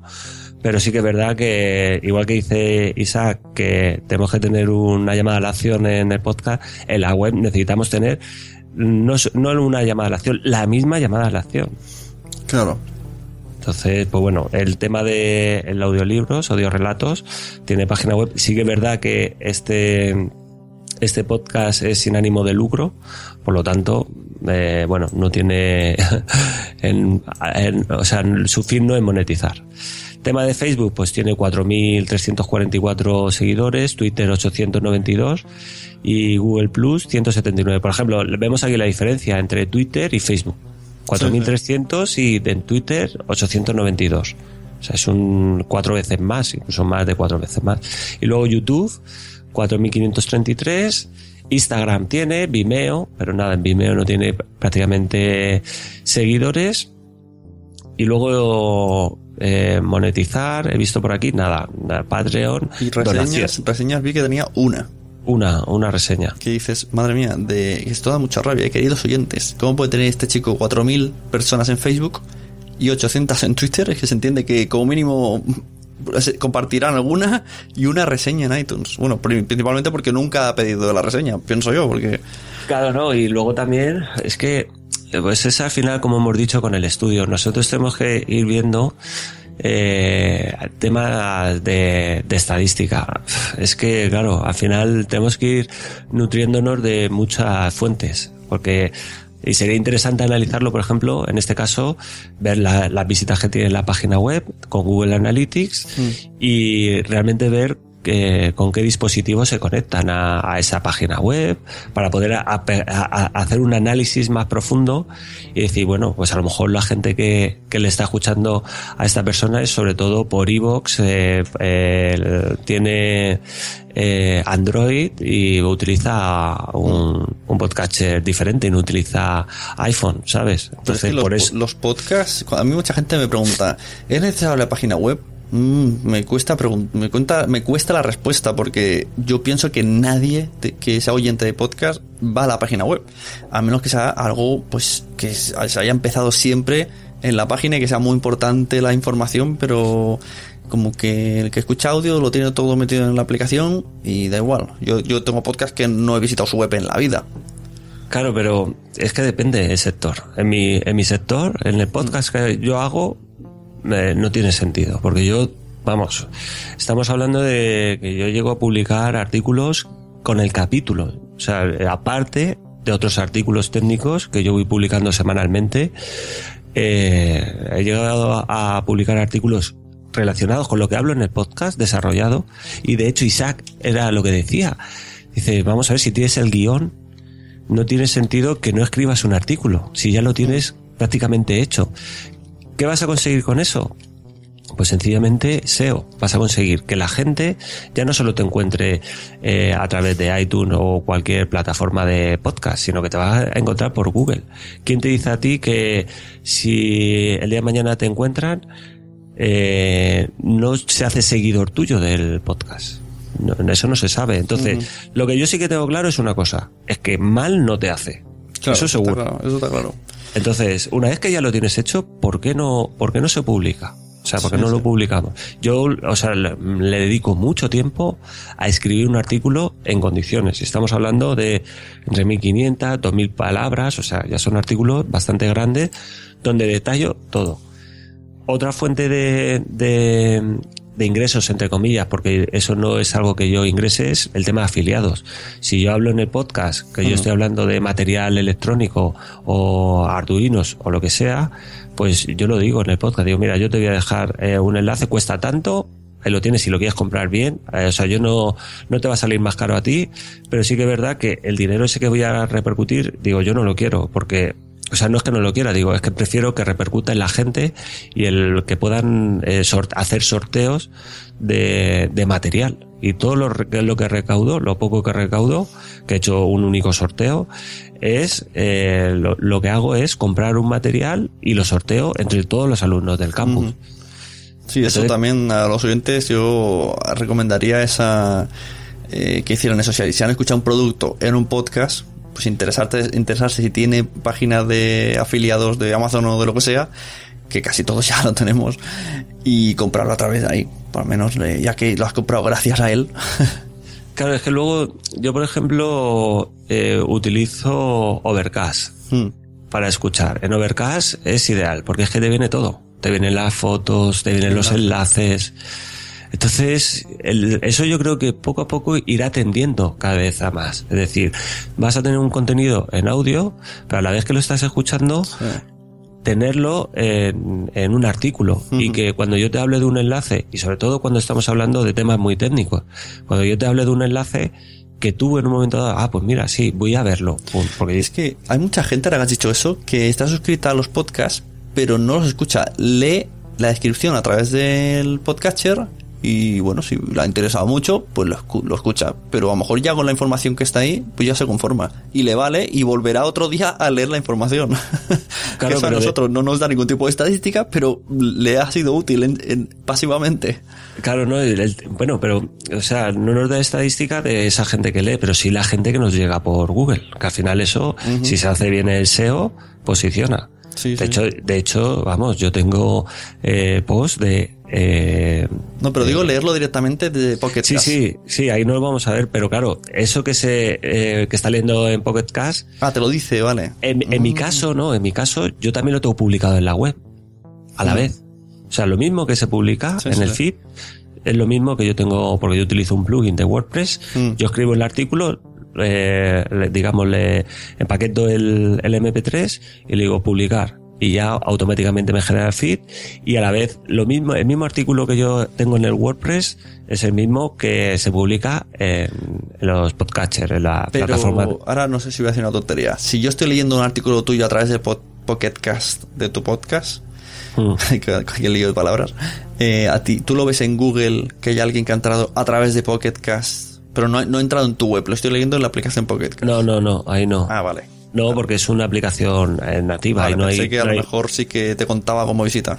No, no, no, no. Eso no, hasta que yo, o sea, hasta donde yo sé, no, no eso no te cuenta, porque es, es suyo de selfie, o sea, no tiene, Sí, sí, sí. no, no, no. Vale, Pero siguiente, que te- dime. No, no, por eso que te decía que, que, que al final, o sea, hay, hay plataformas, por ejemplo, Evox, Hmm. eh, es imposible hacer eso, porque tú lees lo, la descripción Sí, yo no, texto no- plano ahí a lo loco. claro, eso es imposible, eso no hay quien se lo lea. Sí, a mí me pasaba en Spreaker también. De, ahora ya he utilizado el feed de WordPress y ya, ya tengo imágenes y tengo links y ya estoy contento. Porque antes eh, metía directamente el de Spreaker y es. En, en su aplicación sí que sale, pero en los demás sale un texto ahí a lo loco que no tiene ni, ni espacios.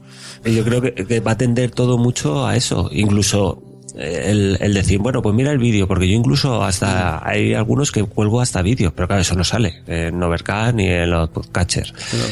Entonces, vale, pues mira el vídeo, pues tú estás hablando, pum, pum, pues mira el vídeo cómo lo hago, vale, pum, pum, para un momentín, ah, pues mira, sí, pum, pum, y lo ve, En ¿sabes? esos casos quizá iría bien lo que hemos dicho en Instagram, ¿no? De, tienes el vídeo en, en el post, pero también si entras en Instagram y ya la gente lo tiene en la cabeza y cuando tiene tiempo dice, "Ah, mira, voy a mirar el Instagram de Luis del Valle, que está el vídeo que me ha dicho. Claro, en Instagram, en YouTube o, o donde sea, donde lo quieras colgar, pero que, que digamos que venga todo, digamos que tú le vas a dar Sí. un servicio completo, es decir, le vas a le vas a hablar para cuando vaya conduciendo, pero cuando tenga un ratito que se lea el artículo y ya cuando tenga otro ratito que se vea el vídeo. Eso es verdad, eso cada vez veo más esa tendencia y me gusta mucho el que, que la cosa, el, el, el, el contenido no es solo el, audio. Tú estás el audio, pero luego puedes seguir y, y ves un vídeo y ves, aparte de los comentarios en Twitter y tal, que haya más contenido extra que tenga relación con el podcast, eh, pero en el mismo post y enviándote para aquí, para allá, Instagram, tal, pero que sea todo más enriquecido. Eso, eso me gusta mucho. El siguiente que tenemos en la lista es fotografía nocturna, que cuando miré la lista no conocía bien el podcast, pero veo que es un podcast que tela, ¿eh? O sea, tiene mucho tirón. Lo ha Sí, entrevistado sí. hace poco mm, Ana Nieto en Triunfa con tu libro, porque tiene un libro de fotografía. Y madre mía, me parece que se llama Mario el chico, me parece. Sí, sí. Y bueno, este tiene todo. Sí, Sí, sí, sí. tiene newsletter, Él- comentarios. Y, y tiene un curso de fotografía, sí. de hecho lo tiene en Vimeo. Tenía anuncios, a pesar que he puesto sí, pero creo que eran anuncios suyos, ¿no? No creo que sean externos. es- está muy centrado. Normalmente cuando alguien tiene un producto no mete anuncios externos. No tiene sentido. Mete sus, sus libros, su curso. En Facebook tiene, como hemos dicho, el podcast que me acuerdo bien. Fotografía nocturna. En Facebook 29.000. Tela. En Twitter 8.000. Que también dices, joder, qué diferencia, ¿no? Sí, pero bueno, ya 8.000 ya son palabras son mayores. muchos, pero claro, en Sí. otros son 29.000. También es más visual Facebook. Supongo que ser de fotografía, pues cuelgas fotos y puedes extenderte más álbumes. En Twitter es todo tan, uf, tan volátil. YouTube, eh, 8.600. Instagram, 4.000. Esto es una cifra importante, más Instagram. Claro, bueno, si estamos hablando de fotografía nocturna, pues bueno, tiene sentido en Sí. Instagram. Eh, tenía 34 reseñas y tenía curso. Hmm. Este, este curso y libro, ¿no? Las dos cosas. Sí, tiene un curso de, pues de eso, precisamente, de fotografía nocturna. Pues muy interesante porque además no sé en qué podcast lo escuché que tiene otro compañero, ya, ya me saldrá algún día, o, o me- o si me está escuchando dirá, porque me suena que, que- que me oye el amigo que hacía el podcast con él y entonces le dio la idea. Este chico no, sab- no, no tenía el podcast, tenía todo lo demás. Y entonces un amigo suyo le dijo, oye, éntrate y hazte un podcast. Me parece que lo publica en Spreaker. Y a partir del podcast decía el tío que, bueno, encantadísimo, claro. Y fíjate, un podcast de fotografía, es que Claro, que va, le pega, yo que sé, más un, un tema de YouTube o... Claro, o sea, no sé, porque yo no lo he escuchado porque yo de fotografía ni papa, pero o bueno, pues claro, es que, es que pues sí, también te puede tener cosas muy interesantes, ¿no? No tiene por qué hablarte de una lente, de, de un, de un unboxing. Pero si es que al final, o sea, el- yo creo que el, el- el tema del podcast es algo que, que tiene que pegar un, un tirón bastante, bastante grande, sobre todo porque cada vez tenemos menos tiempo y, y aprovechas cualquier momento y es que el, el leer un artículo no lo vas a leer porque necesitas estar centrado y necesitas estar parado. Ver un vídeo necesitas también, o sea, no puedes estar haciendo, eh, viendo un vídeo y fregando lo- los platos, porque al final se te va a caer el móvil al fregadero, vamos, seguro. Y en cambio, pues un, tú te pones un podcast y es que te van a hablar de un tema que además te apasiona, que te gusta y es que al final te vas a enganchar. Es que Esto el, el chico de SMAP, eh, SMAP.audio me parece que es, él era albañil y dice que le gustaba mucho la programación y que lo que hacía era primero pasarse eh, blogs o, o manuales a audio, tipo Loquendo, y se lo escuchaba. Entonces luego descubrió los podcasts. Y aprendió programación en la obra y, y a partir de ahí hizo el- la aplicación de SMAP Audio. Pues ya ves, pues mira, o sea, si es que lo- lo- y, y cada vez yo creo que más, y sobre todo, ya te digo, hay ciertos sectores que realmente, o sea, son muy útiles. Porque es que al, al final lo que vamos a hacer es ganar, sobre todo, mucho tiempo. Sí, la verdad que sí, es contenido de, de calidad y que te ahorra tiempo y, luego lo más seguro que estos, de fotografía por ejemplo te tiene que decir, mira, si no ves lo que te estoy diciendo en Facebook que publica la foto, ¿no? un poco de referencias. Me sorprende, me sorprende, tengo que escucharlo, a ver cómo, cómo es. luego teníamos también, hemos visto en el momento que miramos, de, de Complete Network, que era la de H2O Podcast, que tiene un feed común puesto en iTunes. No tiene newsletter, sí tiene comentarios, no tiene anuncios. En Facebook a la red le siguen 64 personas y en Twitter 229. Google Plus, bueno, su familia. Sí. YouTube no, Instagram no y Vimeo no. Eso, y reseñas tenía 13, que para ser el, el feed general de la red está bastante bien.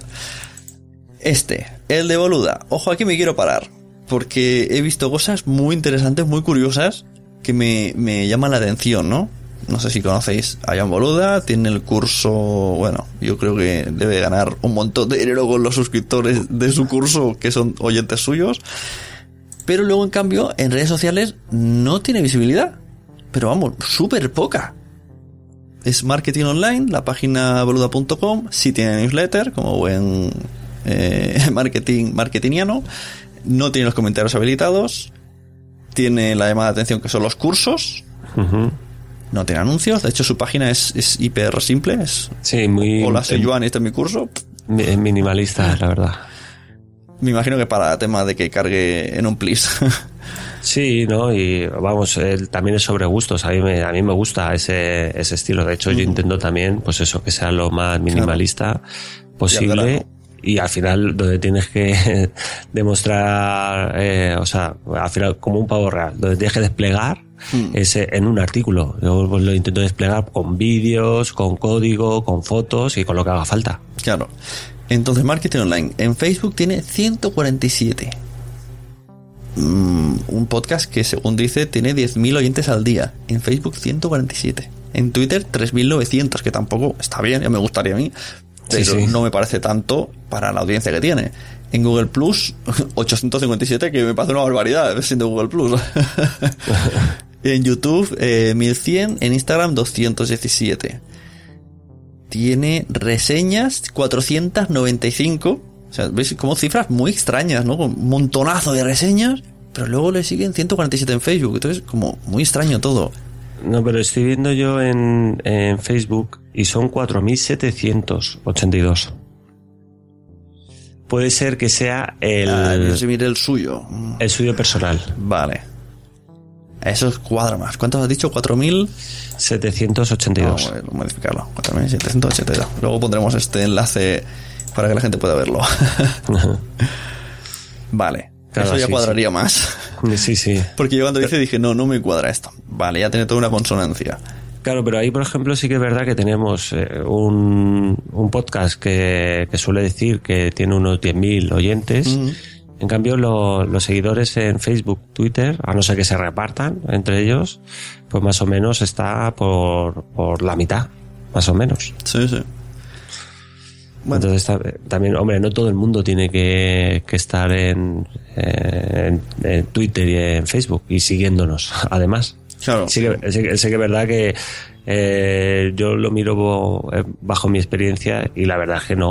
O sea, yo compruebo las descargas y compruebo la gente que está siguiéndome en Twitter, en Facebook y tampoco cuadra. Hmm, Es muy, muy extraño el tema de seguidores de Facebook con oyentes y el tema números es muy raro, no, no, no va a llevar una, una marea y a lo mejor un podcast no tiene nada que ver con otro. Muy extraño. Luego damos un salto, eh, comedia, y tenemos Educa como puedas, que es uno de los podcasts de Podium.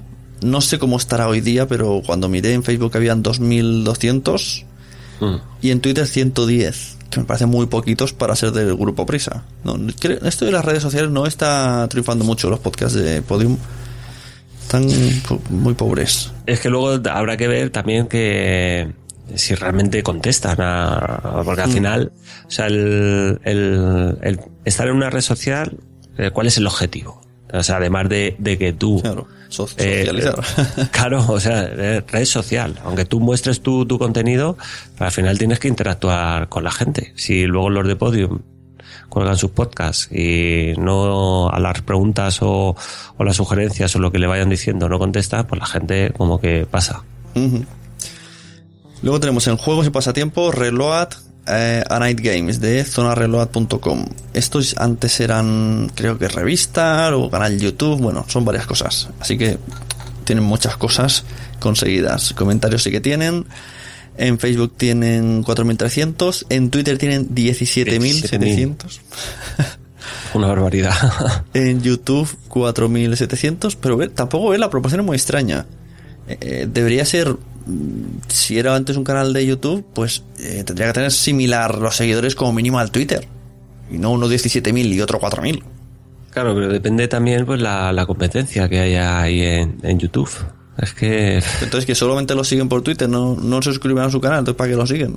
Ya, ya, sí, sí, sí. No, sí, vamos a ver, sí, que eso es lo, lo que pasa con, con todo lo que estamos tratando el día de hoy. Y es que eh, no hay una fórmula matemática que explique todo esto, porque si lo hubiera, pues vamos, solo tenemos que aplicar esa fórmula Claro. y decir, pues esto es lo que tenemos que hacer, vamos a, a despejar las variables de aquí y a resolver Sí. la ecuación.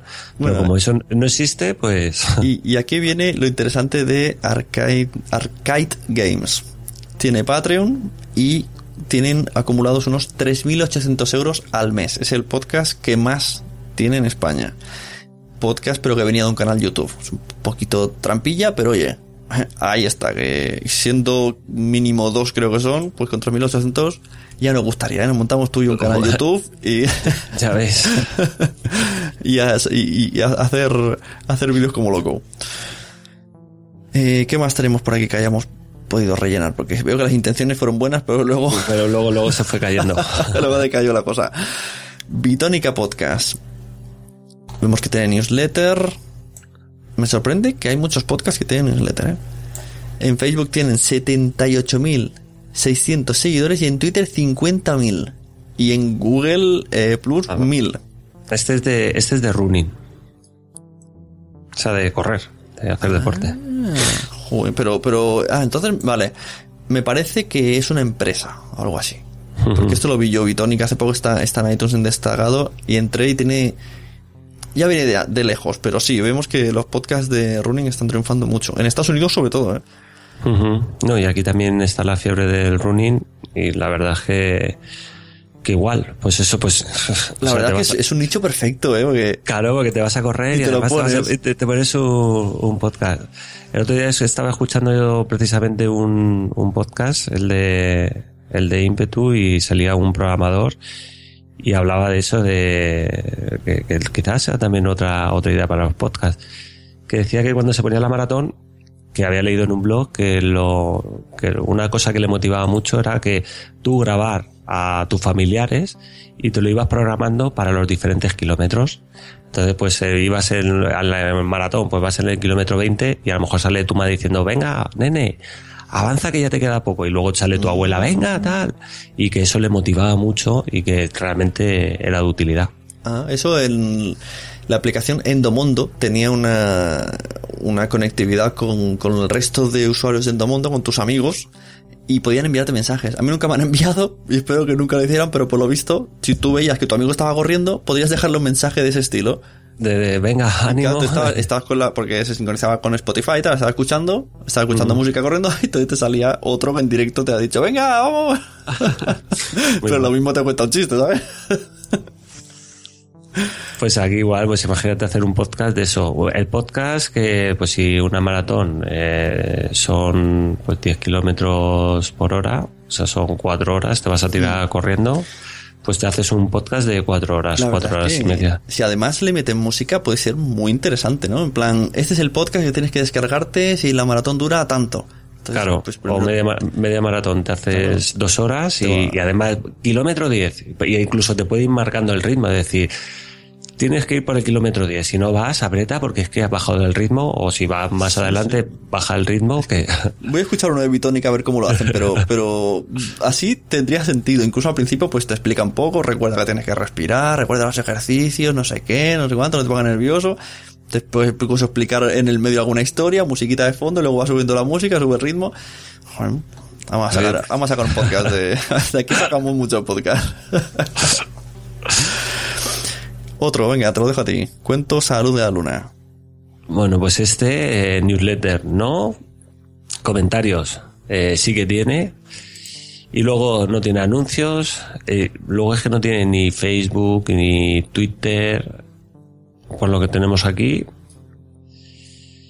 Y ¿qué más tenemos? 124 reseñas en iTunes. 124 reseñas tiene. Que el tema de las reseñas el otro día la verdad es que eh, a mí eh, hizo un programa Emilcar que, que bueno, me imagino que no, no, no sé hasta qué punto será todo eso eh, verídico, pero el tema de las reseñas que no ayudan a posicionar. Es tan extraño. Lo de, lo de iTunes. dentro de los rankings de, de iTunes. Tiene sentido, ¿eh? Porque lo que no tiene sentido es que haya gente que tenga un montón de, de reseñas y que esté más abajo que una que unos podcasts que no tienen casi reseñas y que estén más arriba. Ya, sí, por eso digo. que yo he visto, por ejemplo, de Podium está muy arriba y tienen dos reseñas, tres reseñas. No sé, tío. Lo que sí que parece ser que funcionan mucho los picos. Sí, el tema de las De suscripciones en un momento dado. sí, que te suba mucho uno, aunque a- yo digo, a mí en la vida he salido con su necracia, por ejemplo, nunca. Ni cuando tenía mucho ni cuando tenía poco. No sé por qué. No ha salido en la portada. En- Eso como en, en ranking, nunca. En, en los primeros 50, nunca ha salido importada, mucho menos. Ahora estoy, pero porque ponen en Podcaster podcast recomendado o algo así, pero eso, eso es editorial. Eso no es, no es por, por descarga. Por- vale, eso es que lo eligen Eso lo, ellos elige- está. lo eligen ellos. Y como han añadido la. Han puesto cosas nuevas. En, en Haz un podcast ha puesto todos los metapodcasts, pues una cosa ha influido a otra. La portada que es chula también, le- es mucho visual, ¿eh? lo editorial. Pero lo que son los rankings, no sé bien cómo funciona. Bueno, y a mí me gustaría un día que me parece estuvo en, en tu programa Tonia, ¿no? De Spreaker, Sí. ¿puede ser? Sí, sí, sí. Pero me acuerdo que lo, lo estuve escuchando y a mí me gustaría que algún día explicaran realmente cómo funcionan las estadísticas de, de Spreaker, porque a mí la verdad es que me vuelven un poco loco. Esas estadísticas de descarga. Muchas veces no me cuadran el tema de, de diferentes podcatcher. Es algo que, que me gustaría que, que en, en un momento dado pues lo pudieran explicar. De hecho, he intentado preguntarles por, Sí. por email y no, no me han sabido A, a contestar mí bien. me gustaría tener una mesa redonda con FitPress, con alguien de FitPress y con alguien de Spreaker. Y, y a ver si se ponen de acuerdo eh, en, la- en mis descargas. Eso por seguro que, que es el tema de... Eso son los programadores, seguro. Porque además no guarda una proporción. Dices, ah, bueno, vale, en Spreaker cuenta más el clic y en el otro cuenta la descarga entera, entonces siempre habrá más en FitPress, por ejemplo. No, pero es que en cuanto los niños duermen me pasa al contrario. O sea, cuando los niños duermen en Spreaker puede rondar 2000 y 3000, te vas a FitPress y te dice 900. En, en, Claro. en Nación Podcaster, eh, en Spreaker te dice 1000 o 800 y en el otro te dice 1500. Dice, a ver, ¿qué proporción me guardas? no, Claro, no es no, aquí no. más siempre, es, es según, según tu interés. Claro, al final yo eh, lo he tenido en mente, lo de FitPress, pero claro, si al final lo que me va a llevar es a más confusión, Sí, sí, sí, más confusión. prefiero quedarme con uno y decir, bueno, pues con esto me quedo y mm, yo confío en esto. mi, mi conclusión es que, que no hay conclusión. Que, que mira, que, que no miremos números y ya está. Porque es Pero- una locura. Claro, pero realmente no tiene que ser tan complicado. O sea, al final. Bueno, sí, depende. de lo- el- eso es lo que has dicho tú. Si uno eh, define que ha habido una descarga completa o estás escuchando en streaming y has escuchado un trozo y eso no lo cataloga como una descarga, pues bueno, ahí puede haber Lo temas único, de. que, lo único que podría haber un poco de luz, y siempre hablando de descargas de iTunes, se- sería iTunes, que ese sí que tiene, tiene los usuarios de la gente. O sea, tiene que saber la edad, todo, todo tiene que saberlo iTunes, pero de la gente que se lo descargue desde iTunes. Esa sería Claro. la, la estadística más fiada, pero claro, solamente que aplique a su plataforma. Claro, pero a mí, por ejemplo, de iTunes me salen muy pocas de descargas. Entonces, de hecho, por ejemplo, a mí me pone iPhone y iPad y luego iTunes. Y luego los demás podcatcher. O sea, no entiendo cómo mezcla, hace el batiburrillo ese. No sé, porque el iPhone no, en sí no es un podcatcher. O sea, o escuchas en Overcast o escuchas A lo en... mejor es que la aplicación podcast, no sé. No sé, esto. Emilio tenía una teoría muy, muy segura, pero es que me la dice y me le miro como. mm, No, no has dicho nada. Dice, sí, porque eh, pone juntas iTunes y podcast, porque si miras y te dices, "Mm, no me has convencido. Eso hay que secuestrar, un día hay que secuestrar a algún programador de Apple y nos lo traemos. que la Y- verdad. Y, le sonsacamos con el, con el foco. Y por último tenemos la mansión del inglés, que es de mi amigo Craig, que aviso ya, le hago publicidad de antemano. Están preparando él y... Ay, ¿cómo se llama la chica? Ay, me voy a matar. Pilar, Pilar. Un metapodcast bilingüe, porque él habla inglés, ella española, pero vive en Inglaterra. Entonces, lo que están haciendo ahora es, eh, están entrevistando a podcasters españoles para ver cómo está el podcast aquí en España. Y luego en la segunda parte ellos van a hacer en inglés, para que se enteren los de, los de Inglaterra, lo que hemos dicho en España y van a, a compararlo con lo que funciona, como está allí en Inglaterra. O sea, súper interesante. A mí cuando explicaron, yo, a mí me han entrevistado para una y que y estoy deseando ver el resultado final e intentar entender lo que han dicho en inglés. Pero oye, es súper original, un metapodcast bilingüe. Bilingüe, madre mía. Entonces, el que estamos aquí tratando ahora es La Mansión del Inglés, inglespodcast.com, que es un podcast dedicado a hacer cursos de inglés.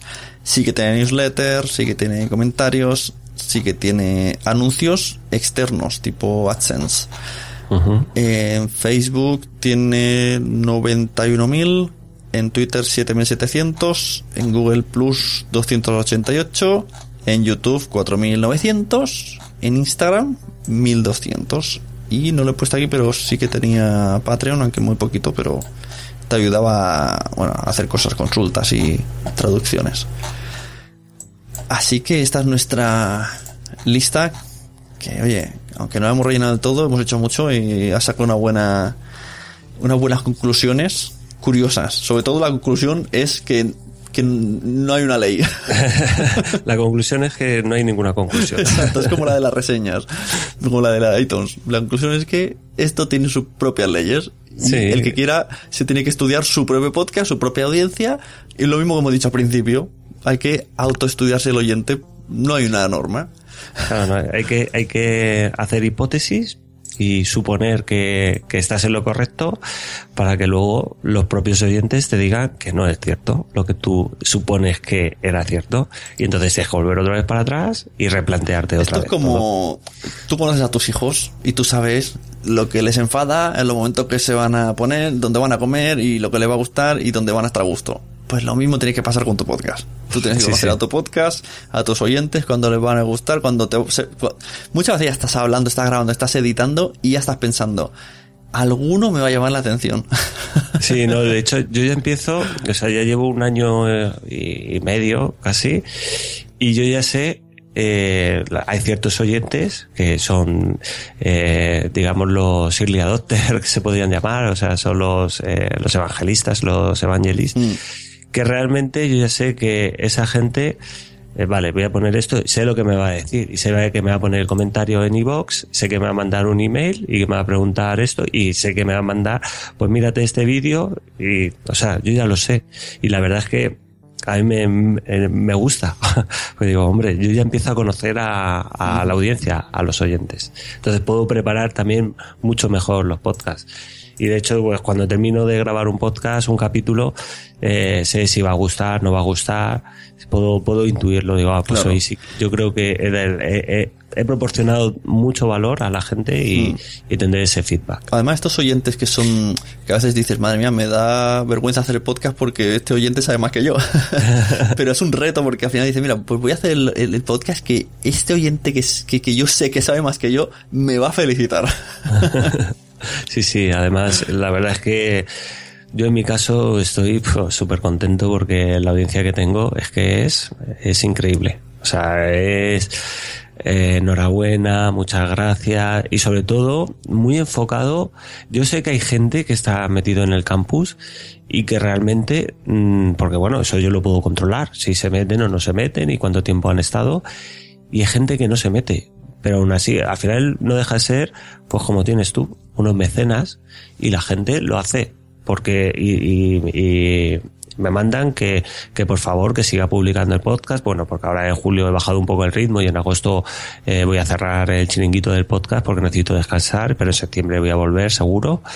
Y, y me lo dicen, por favor, no lo dejes el podcast, porque es de gran valor, porque ellos han conocido eh, muchas cosas a través de- del podcast y son no son cosas que diga bueno es que me he tenido que pegar una currada de meses investigando no no son cosas que las puedes encontrar fácilmente en internet pero que la gente o no tiene tiempo o no tiene ganas de meterse en internet porque cuando tú pones algo en Google y buscas cualquier término te van a aparecer 80.000 páginas y no te apetece ir mirando una a una a ver cuál es la que más te interesa. Te apetece que alguien venga y te lo cuente al oído. Pues sí. Eh, bueno, pues el tema transmedia ya lo hemos abarcado. No hemos venido aquí a hacer una super masterclass, pero os hemos puesto todas las cartas así en fila. os hemos dicho cómo lo utiliza cada uno su baraja. Ahora vosotros elegid las cartas que más os gusten y de paso aprovechamos, nos lo decís. Yo prefiero que vayáis a la web que quede porque luego Twitter es muy volátil, Telegram está bien, pero si es muy largo, muy interesante, pues venís al capítulo de este post y lo dejáis ahí en los comentarios y también, a ver si entre unos y otros, también decinos por qué no, cómo usáis vosotros vuestras redes. Si hemos dicho algo que pues que puede ser corregido, pues también, porque el tema es, es muy, muy extenso. Y incluso si eres YouTube, youtuber, por ejemplo, pues también dinos cómo, cómo estás utilizando todo este, este transmedia. Así que la sección de transmedia la terminamos aquí. Pero Luis quería seguir explicando sus cosas y al final tenía que explicarnos bien qué es eso del campus y todo. Aquí quería explicarnos consejos para hacer el podcast. Quería hacer su, su, su micro meta podcast.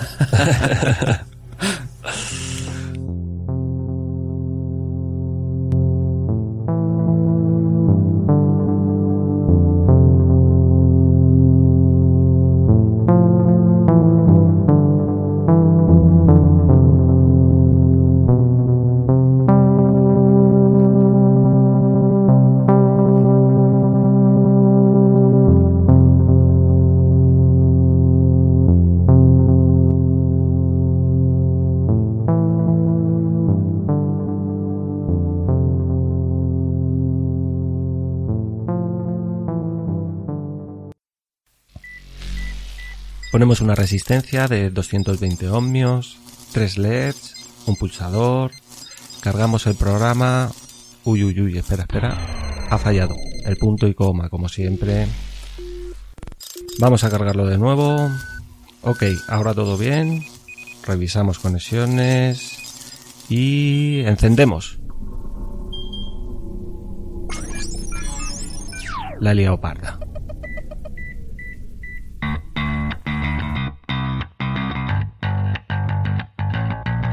Hola, soy Luis del Valle del podcast La Tecnología para Todos y del blog programarfacil.com, donde hablamos de Arduino, programación, electrónica, dispositivos de IoT y de todo aquello que nos permita no solo utilizar tecnología, sino también a crearla. Visítanos en programarfacil.com y escúchanos en La Tecnología para Todos.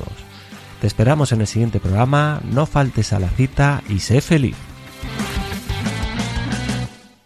Bueno, pues nada, el, el, tema del podcast, ¿cómo lo hago? Pues nada, yo lo único que he hecho es seguir a, a, oír y a escuchar y atender a los expertos.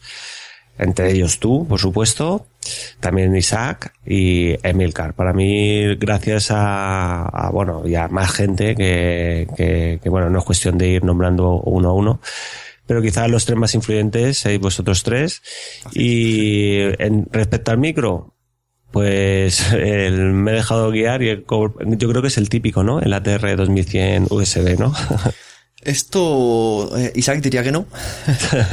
Pero claro, él tiene una visión diferente. Él tiene, él no tiene hijos, él tiene una habitación sonora, Para él, claro, claro. sin ruido y tiene una cápsula que se mete y se ha hecho así como una nevera que se mete él solo y, y no se oye nada, no se oye, se oye tu voz súper perfecta, porque está llena Una, una cámara anecoica, ¿no? Sí, entonces claro, puedes comprarse pues micrófonos profesionales que te pille todo el sonido del mundo y toda la habilidad de tu voz. El resto tenemos que comprarnos micrófonos que cojan solo lo que hay delante del micro y el resto lo olvide. Por Y eso, lo olvide, sí. Por eso el ATR 2100 nos gusta tanto. Bueno, y de hecho yo creo que saca un buen un buen sonido. Sí, o sea, sí, no, no, es- no es de lo... Sí que es verdad que apaga un poco. Sí que era un poco más grave la cosa por, por este efecto que hace. Pero yo, la primera vez que lo usé, estaba mi hijo al lado jugando a Lego y dije, madre mía, ya verás. Yo acostumbraba al, al Yeti. Sí. Que el Yeti yo grababa normal y estaba editando, y esto lo he dicho muchas veces en edición, decía, ¿qué es ese ruido? Le daba voz y sonaba el Bob Esponja del comedor. Y digo, madre, Madre mía. mía, si yo no estaba escuchándolo, pero lo pillaba todo. Y ese día estaba jugando mi hijo y dije, madre mía, y con el ATR no se escuchó nada. Pues eso con respecto al... Bueno, yo también tengo una, una Xenix, una Q802. Lo que pasa es que al principio del podcast tenía compañeros, al final me he quedado yo solo y eh, ahora lo conecto directamente por, por USB. Sobre todo pues, debido al, al ruido que, que me Claro. mete. Sí, el tema mesas, que mucho recomendamos, sobre todo Josh Green en sus cursos de podcasting, hay cosas buenas y cosas malas. Las cosas malas es que generalmente hacen ruido blanco. Mm, puedes conseguir que haga poco ruido blanco, moviendo ruletas, poniendo cosas y filtros y cosas, puedes conseguirlo. Pero hay ruido blanco. Y luego hay mesas, no por ser de más micrófonos, de más botones y más cara, te va a hacer más cosas que una pequeñita. Por ejemplo, la 302 USB, que tanto decimos todo el mundo, es, lo decimos simplemente por el hecho de que la conectas con el USB y ya grabas. No tienes que hacer nada más. Las otras no, las otras te graban tu voz y para grabar a otras personas tienes que comprar cables, hacer puentes y volverte loco. No, y luego tienes todos los botoncitos, pero tienes que saberlos utilizar, claro. que eso es lo, lo complejo. Entonces, nada, yo ahora mismo estoy grabando directamente con, con el USB. Y la verdad es que muy bien, tanto para, para podcast como para, para vídeo. En ese aspecto, la verdad es que estoy bastante contento. Y quizá, pues, eh, llegará un momento que tenga que invertir y comprar eh, un micrófono eh, con más calidad, seguramente. Tema de software, Audacity. Eh, no me complico la vida. Eh, hay tutoriales y manuales por internet que lo puedes seguir. Sí. Es muy, sen- muy Por cierto, sencillo. recomiendo uno que ha publicado en YouTube hace poquísimo, poquísimo, 9 decibelios. Un curso pequeñito de Audacity gratis. Y es muy sencillito de, de usar para las cuatro cosas que, que vamos a hacer. O sea que más que recomendable. Eh, bueno, la mesa que ya he dicho, el hosting, bueno, pues yo igual, eh, me he dejado guiar, he visto dónde está prácticamente todo el mundo y de los que sigo, o la gran mayoría, y Spreaker. La verdad es que yo estoy contento, eh, salvo el tema de las estadísticas, pero como veo que es algo generalizado, no solo con Spreaker, sino con todos, con todas las plataformas, pues no es algo que, que me preocupe en, en ese sentido. Una herramienta que suelo utilizar mucho, bueno, esto es con respecto todo al, al podcast. Luego también para, para temas de, de controlar el feed, no me complico tampoco la vida y quizá debería de complicármela más. Y yo utilizo pues un plugin que es el PowerPress de, para, Sí, yo también. entonces, bueno, eh, veo que es bastante, bastante interesante, no es complicado. Ahora eh, estoy mirando la posibilidad de crear un, nuevo podcast, además, aparte de, la tecnología para todos.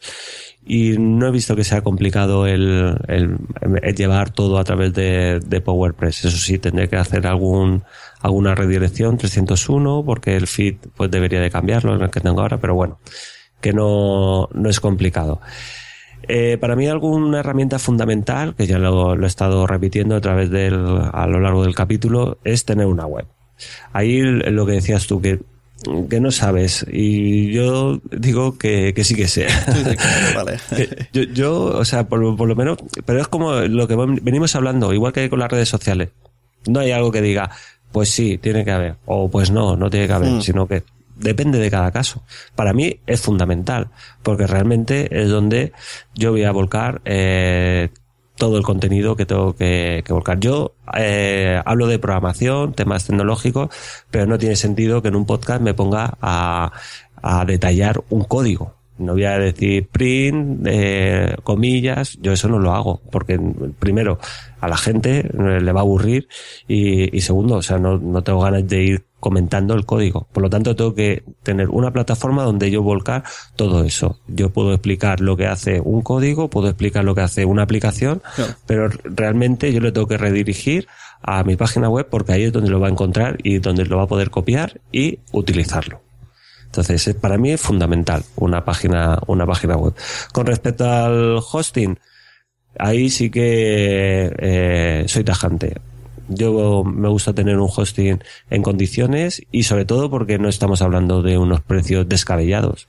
Estamos hablando de dentro de un margen, de un margen de, visitas a tu página web, pues a lo mejor te viene a costar 80 o 100 euros al año, con lo cual con dominio y con todo, o sea, no, no lo veo descabellado. Y si en algún momento, que precisamente pues hace poco he tenido que ampliar el ancho de banda porque me estaban llamando la atención, oye, que vas a llegar al límite, eso quiere decir que estoy creciendo. Por lo tanto, no nos importará en un momento dado eh, pagar un poco más, porque eso quiere decir que estamos creciendo. El CMS, el gestor de contenidos, WordPress. No, o sea, no, ahí no tampoco, soy tajante. No tiene sentido utilizar otro que no sea eh, WordPress. Siempre con los plugins adecuados, eh, un tema para, para que quede bonito. Y aquí, pues, esto es como todo, pues bueno, un, un mecánico pues tendrá suerte porque se podrá cambiar el aceite él mismo, pues yo, en este caso, como soy programador, pues yo me lo guiso y yo me lo como. Entonces yo, yo lo toco todo. El tema de, de, de, WordPress no me cuesta nada el tocar los CSS, el cambiar el diseño, el trastear por debajo, eh, si tengo que meter el, el, código de Analytics, el si se me cae la página web que se me ha caído un par de veces, el poderlo arreglar yo. Todo eso pues es eh, primero dinero que me ahorro, segundo que me gusta tener el control de, en ese aspecto pero eh, fundamental el tema ese, el tema de, WordPress. Y si ya tienes conocimiento mínimos de CSS y HTML, sobre todo eh, aquí eh, hago un inciso que es CSS, o sea, que es cómo aplicar estilos a la página web, pues tienes mucho ganado en este aspecto, porque en un momento dado tú le vas a cambiar y no vas a ser una página web igual que al final un tema es como un, como si todos nos pusiéramos la misma camiseta. Pues si yo puedo cambiar la camiseta y me la puedo decorar como yo quiera, pues eh, digamos que eh, resaltaré con respecto a los demás. Pues aquí igual. Lo puedes hacer, lo puedes contratar a alguien, pues yo, en ese caso, yo me lo guiso y yo me lo como. Algo también importante que, bueno, que yo le doy bastante importancia es el tema del, del, diseño. Y en este caso yo he probado plataformas que sean eh, 99 Design y Fiverr o Fiverr. Eh, la primera que utilicé fue Fiverr, sobre todo porque no me no quería eh, pues invertir mucho dinero y me hicieron un logotipo. Yo quedé, me gustó, digo bueno vale, me gusta el primer logotipo y tal Bien.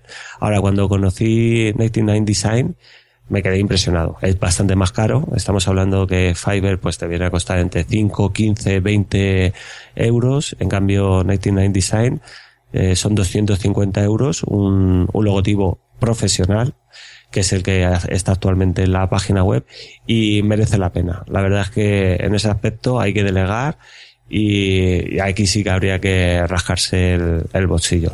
Pero sí que es verdad que una vez que lo apagas ya lo tienes y no tienes por qué cambiarlo en mucho tiempo. Es verdad, yo hice hace poco un invento con Fiverr y, eso que no, yo puse el precio, dije quiero un logo pues 60 euros.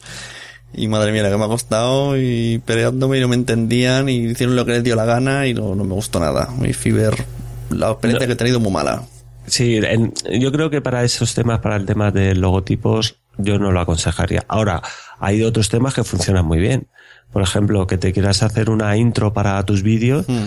es, pues sí, vas a encontrar cosas muy, muy chulas y a un coste bastante reducido. Pero en cambio, para el tema de diseño, ahí yo sí que me iría a un portal especializado como 99 Design, que te va a salir más económico, bastante más económico que, que el, que el, contratar a un diseñador y sobre todo que bueno, fue exagerado. Yo cuando, porque tú creas la campaña y empiezan a enviarte ideas, un montón de diseñadores de todos los sitios, de todo el mundo, y fue impresionante. O sea, era exagerado la de gente, la de diseños que empecé a ver, que yo ya decía, bueno, bueno, hasta que ya me decidí por el que está ahora, digo, mira, este me gusta muchísimo. Digo, yo ya no miro más porque si no, no, no tengo tiempo de, de verlo. Y, la verdad es que es muy, muy interesante en 99 Design, lo aconsejo. Y luego también una, un tema que es las infografías, que yo no suelo hacer mucho, sobre todo por falta de tiempo, pero que sí que eh, son muy interesantes. Imagínate pues ahora que eh, tú, Sune, haces una infografía donde expliques pues un poco el tema de las redes sociales. Pues mira, hemos hablado de estas redes sociales y empiezas a explicar con datos de en esta red social hay tantos eh, millones de usuarios, ta, ta, ta, esta es más adecuada para los podcasts, aquí está más funcionado mejor. Pues digamos que de un, lo plasmas en una imagen y de una manera sencilla, eh, una persona que vaya a meterse en el artículo puede ver eh, un, un, resumen de todo lo que le vas a contar en una imagen. Entonces, es sobre todo mirado para redes sociales. o sea, al final sí que es verdad que cuando publicamos contenido en redes sociales, los que más éxito tienen son los que tienen, vienen acompañados con, mm. con algún tipo de imagen o algún tipo de, de vídeo. Y entonces en ese aspecto, si tú no, no haces la típica foto, cuando estás hablando de una cosa, pues le haces la típica foto, que vale, que sí, que queda muy bonito. Si tú le pones una infografía, pues eh, llama más la atención y seguramente consigas eh, atraer a más gente a ese, a ese post o a ese artículo. Sí que verdad, pues como hemos estado diciendo, Eh, dependerá el, el, sector. Habrá sectores que funcionen muy bien. Yo sé que, por ejemplo, para temas de marketing online y en, temas de, de, emprendedores funciona muy bien el, el tema de las infografías.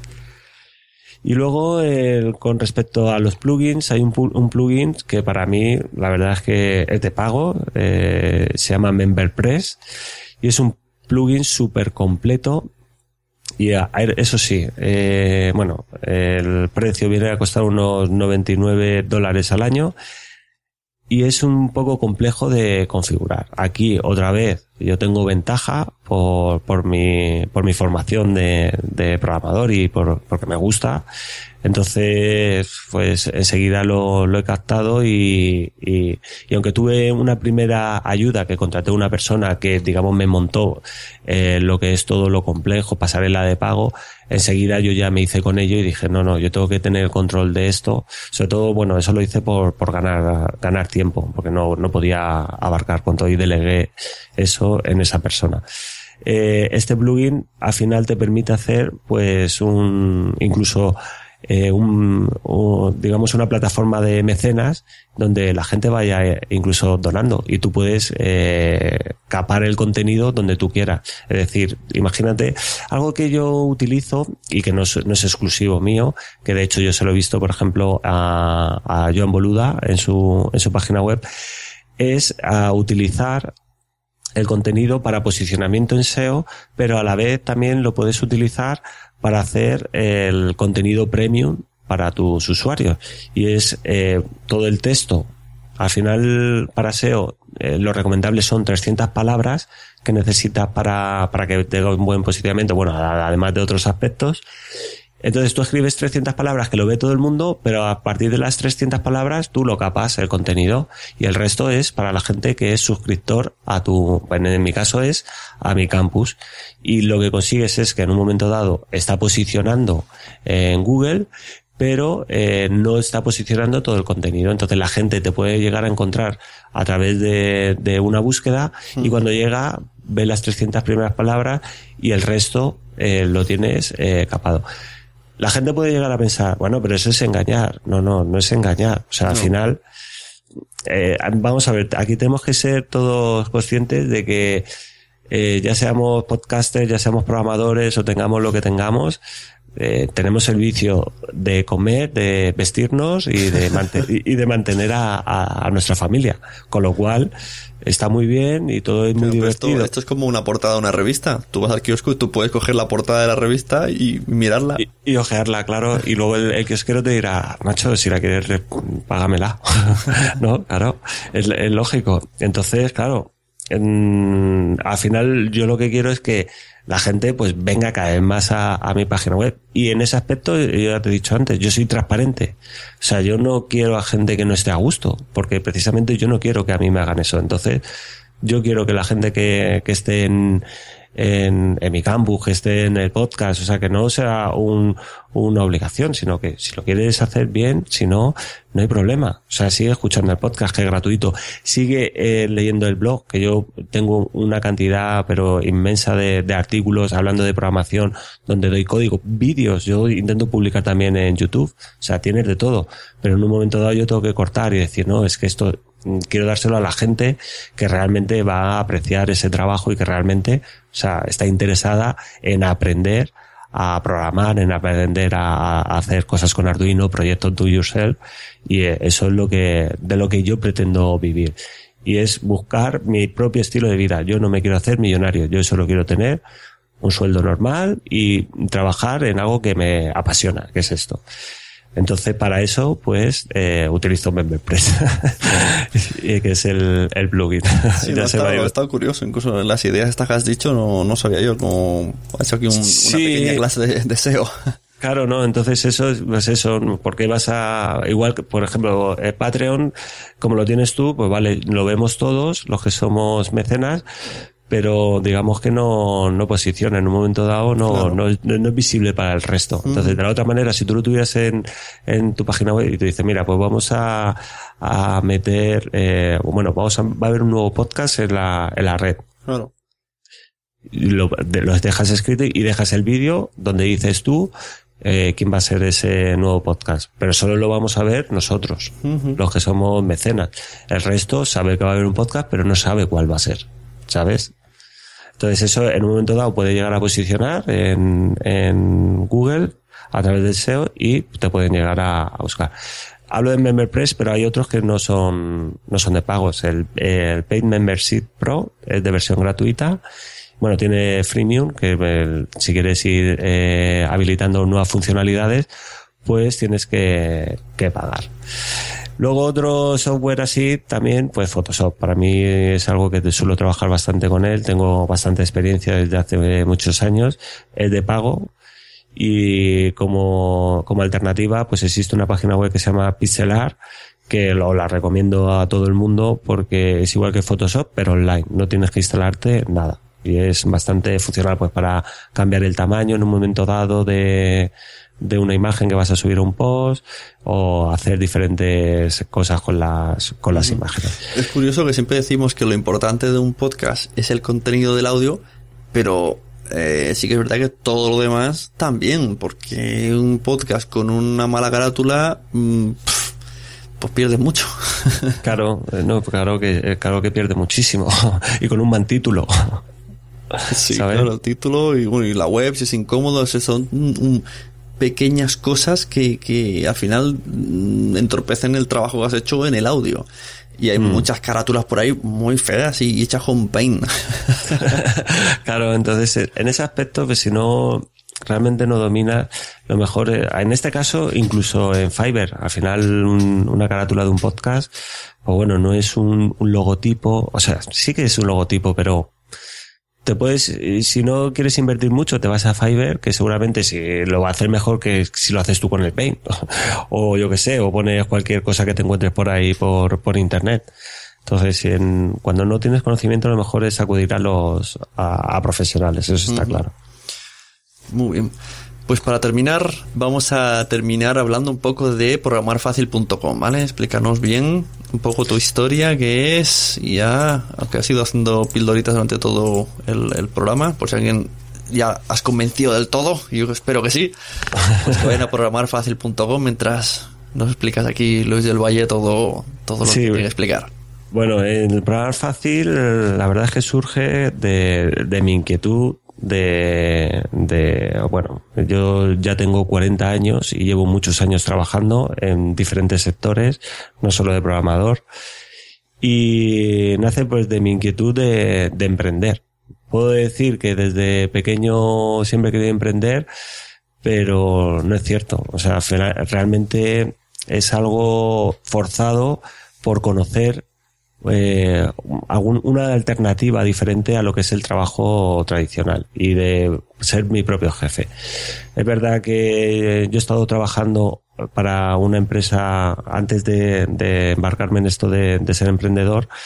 eh, he estado trabajando por una empresa y trabajaba desde casa y es algo que, siempre me ha gustado. Entonces, en un momento dado, pues eh, decidí pues tomar las riendas de mi, de mi profesión y decidí montar esto. ¿Y cuál es el, o sea, el eje central de, programar fácil? Pues la programación. O sea, yo me dedico, soy desarrollador, soy experto en programación.net y intenté darle, pues como hemos estado hablando antes, eh, yo hice unas hipótesis al principio y de las cuales, pues algunas eh, los usuarios me la han, eh, digamos, validado y otras no, no me las han validado. Y otras, pues, eh, he vuelto a hacer nuevas hipótesis. Entonces, todo eso ha llevado a que ha ido, eh, digamos, variando mi temática, tanto en el podcast como en el blog, hasta que he llegado a un punto donde he dado con, con Arduino. Eh, yo ya conocía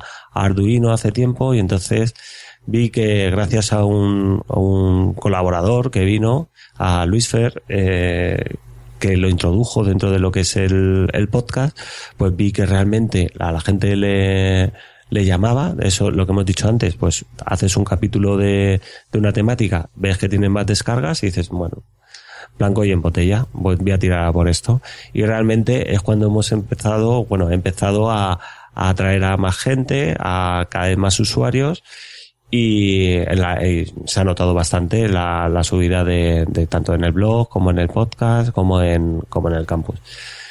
¿Qué es Arduino? Pues Arduino es una placa de prototipado. ¿Qué nos permite hacer Arduino? Pues nos pone la electrónica y la programación al alcance de todo el mundo, porque es súper sencillo, jamás ha sido tan sencillo el poder trabajar con, con proyectos de electrónica y de, programación.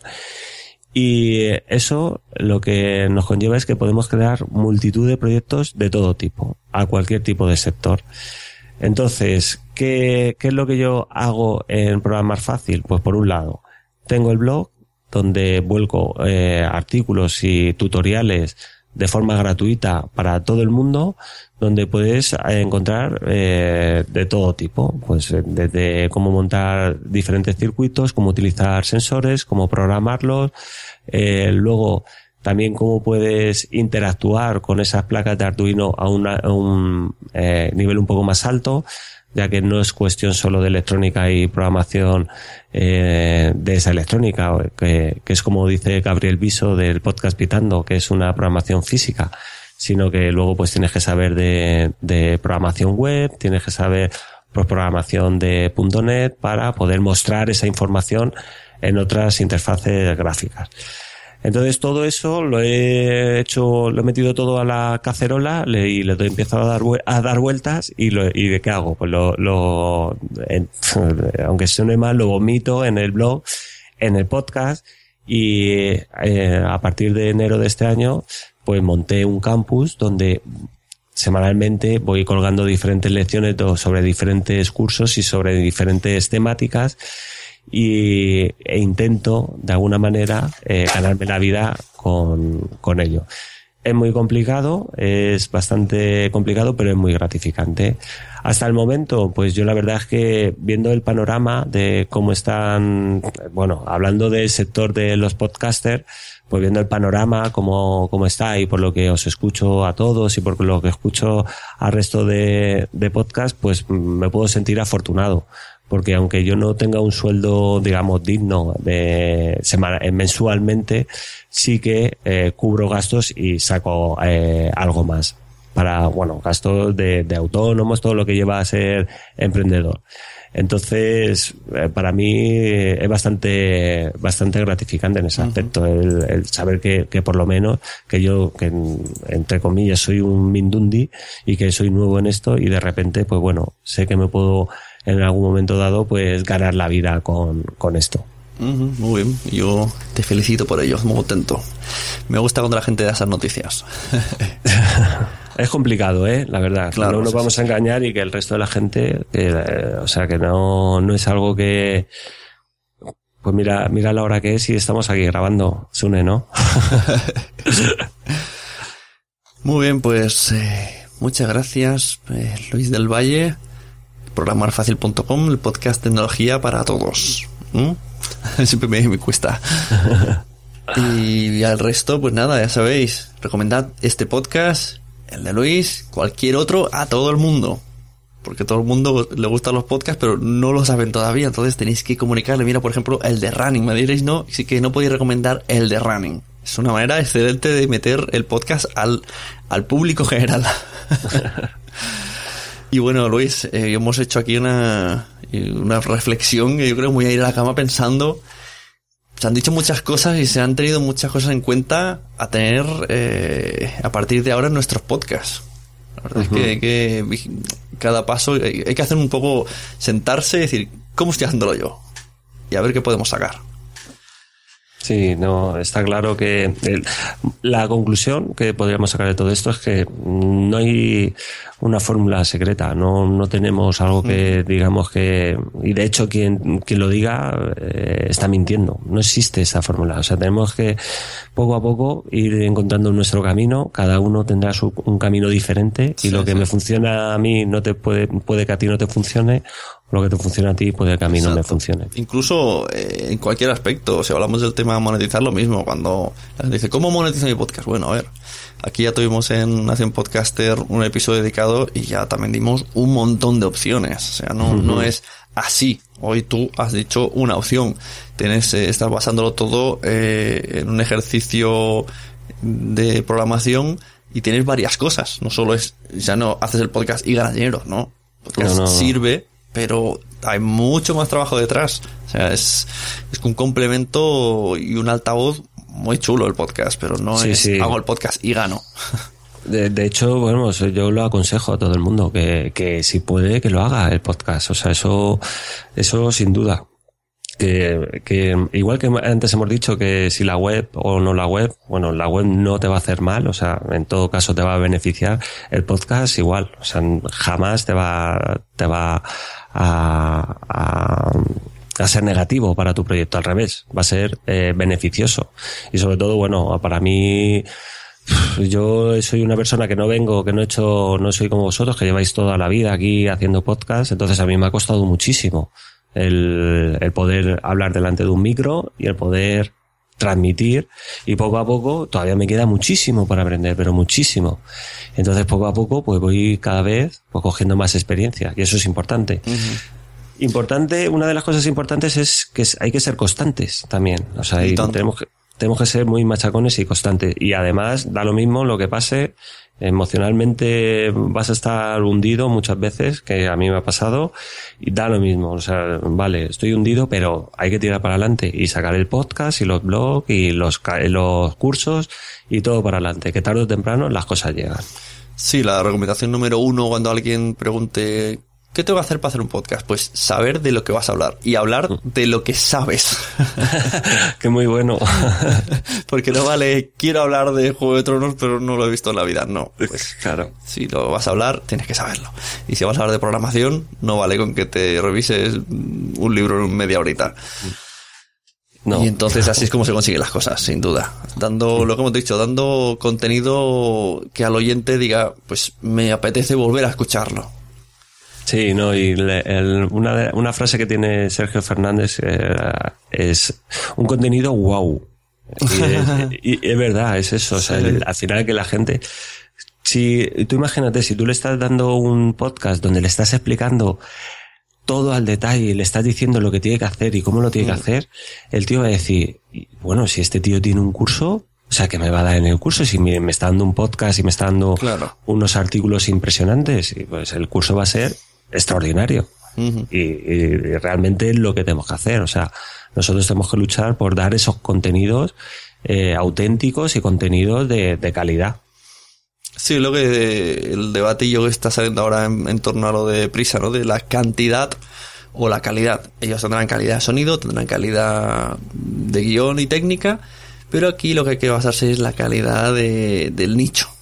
Ahí, no van a llegar ellos, al nicho no van a llegar las grandes eh, Claro, no. corporaciones. Y el, y el feeling que, puedes, que podemos tener nosotros con lo que hablábamos antes de que yo sé que cuando publico un podcast, igual que tú, que va a haber uno que te va a preguntar esto, precisamente. Pues eso, eso se pierde. Y a lo mejor, pues para eso escucho la radio. Si no voy a tener eso, ¿sabes? Claro.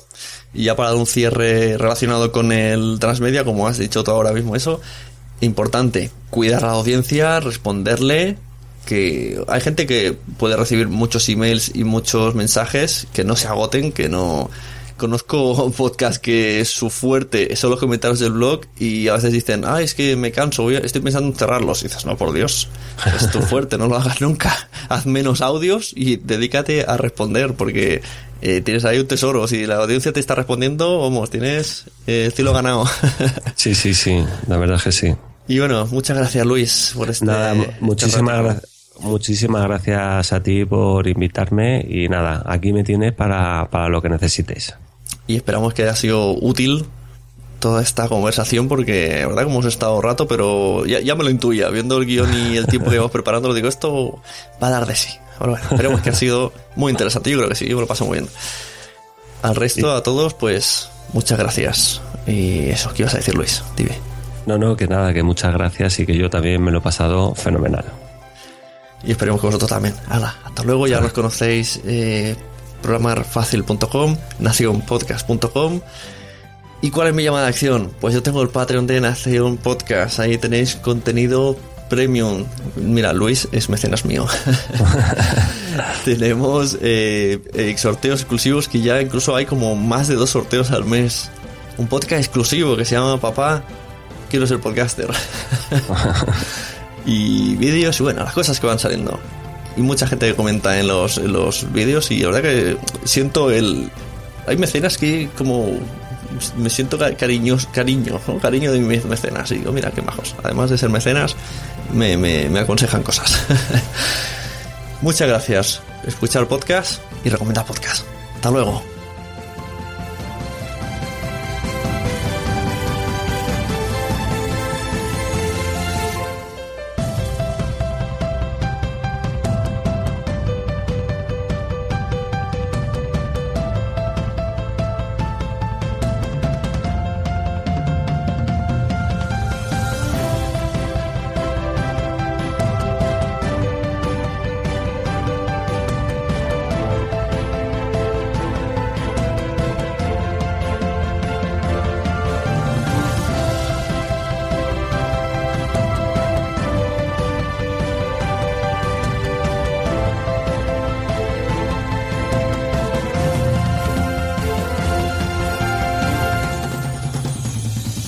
podcast.com.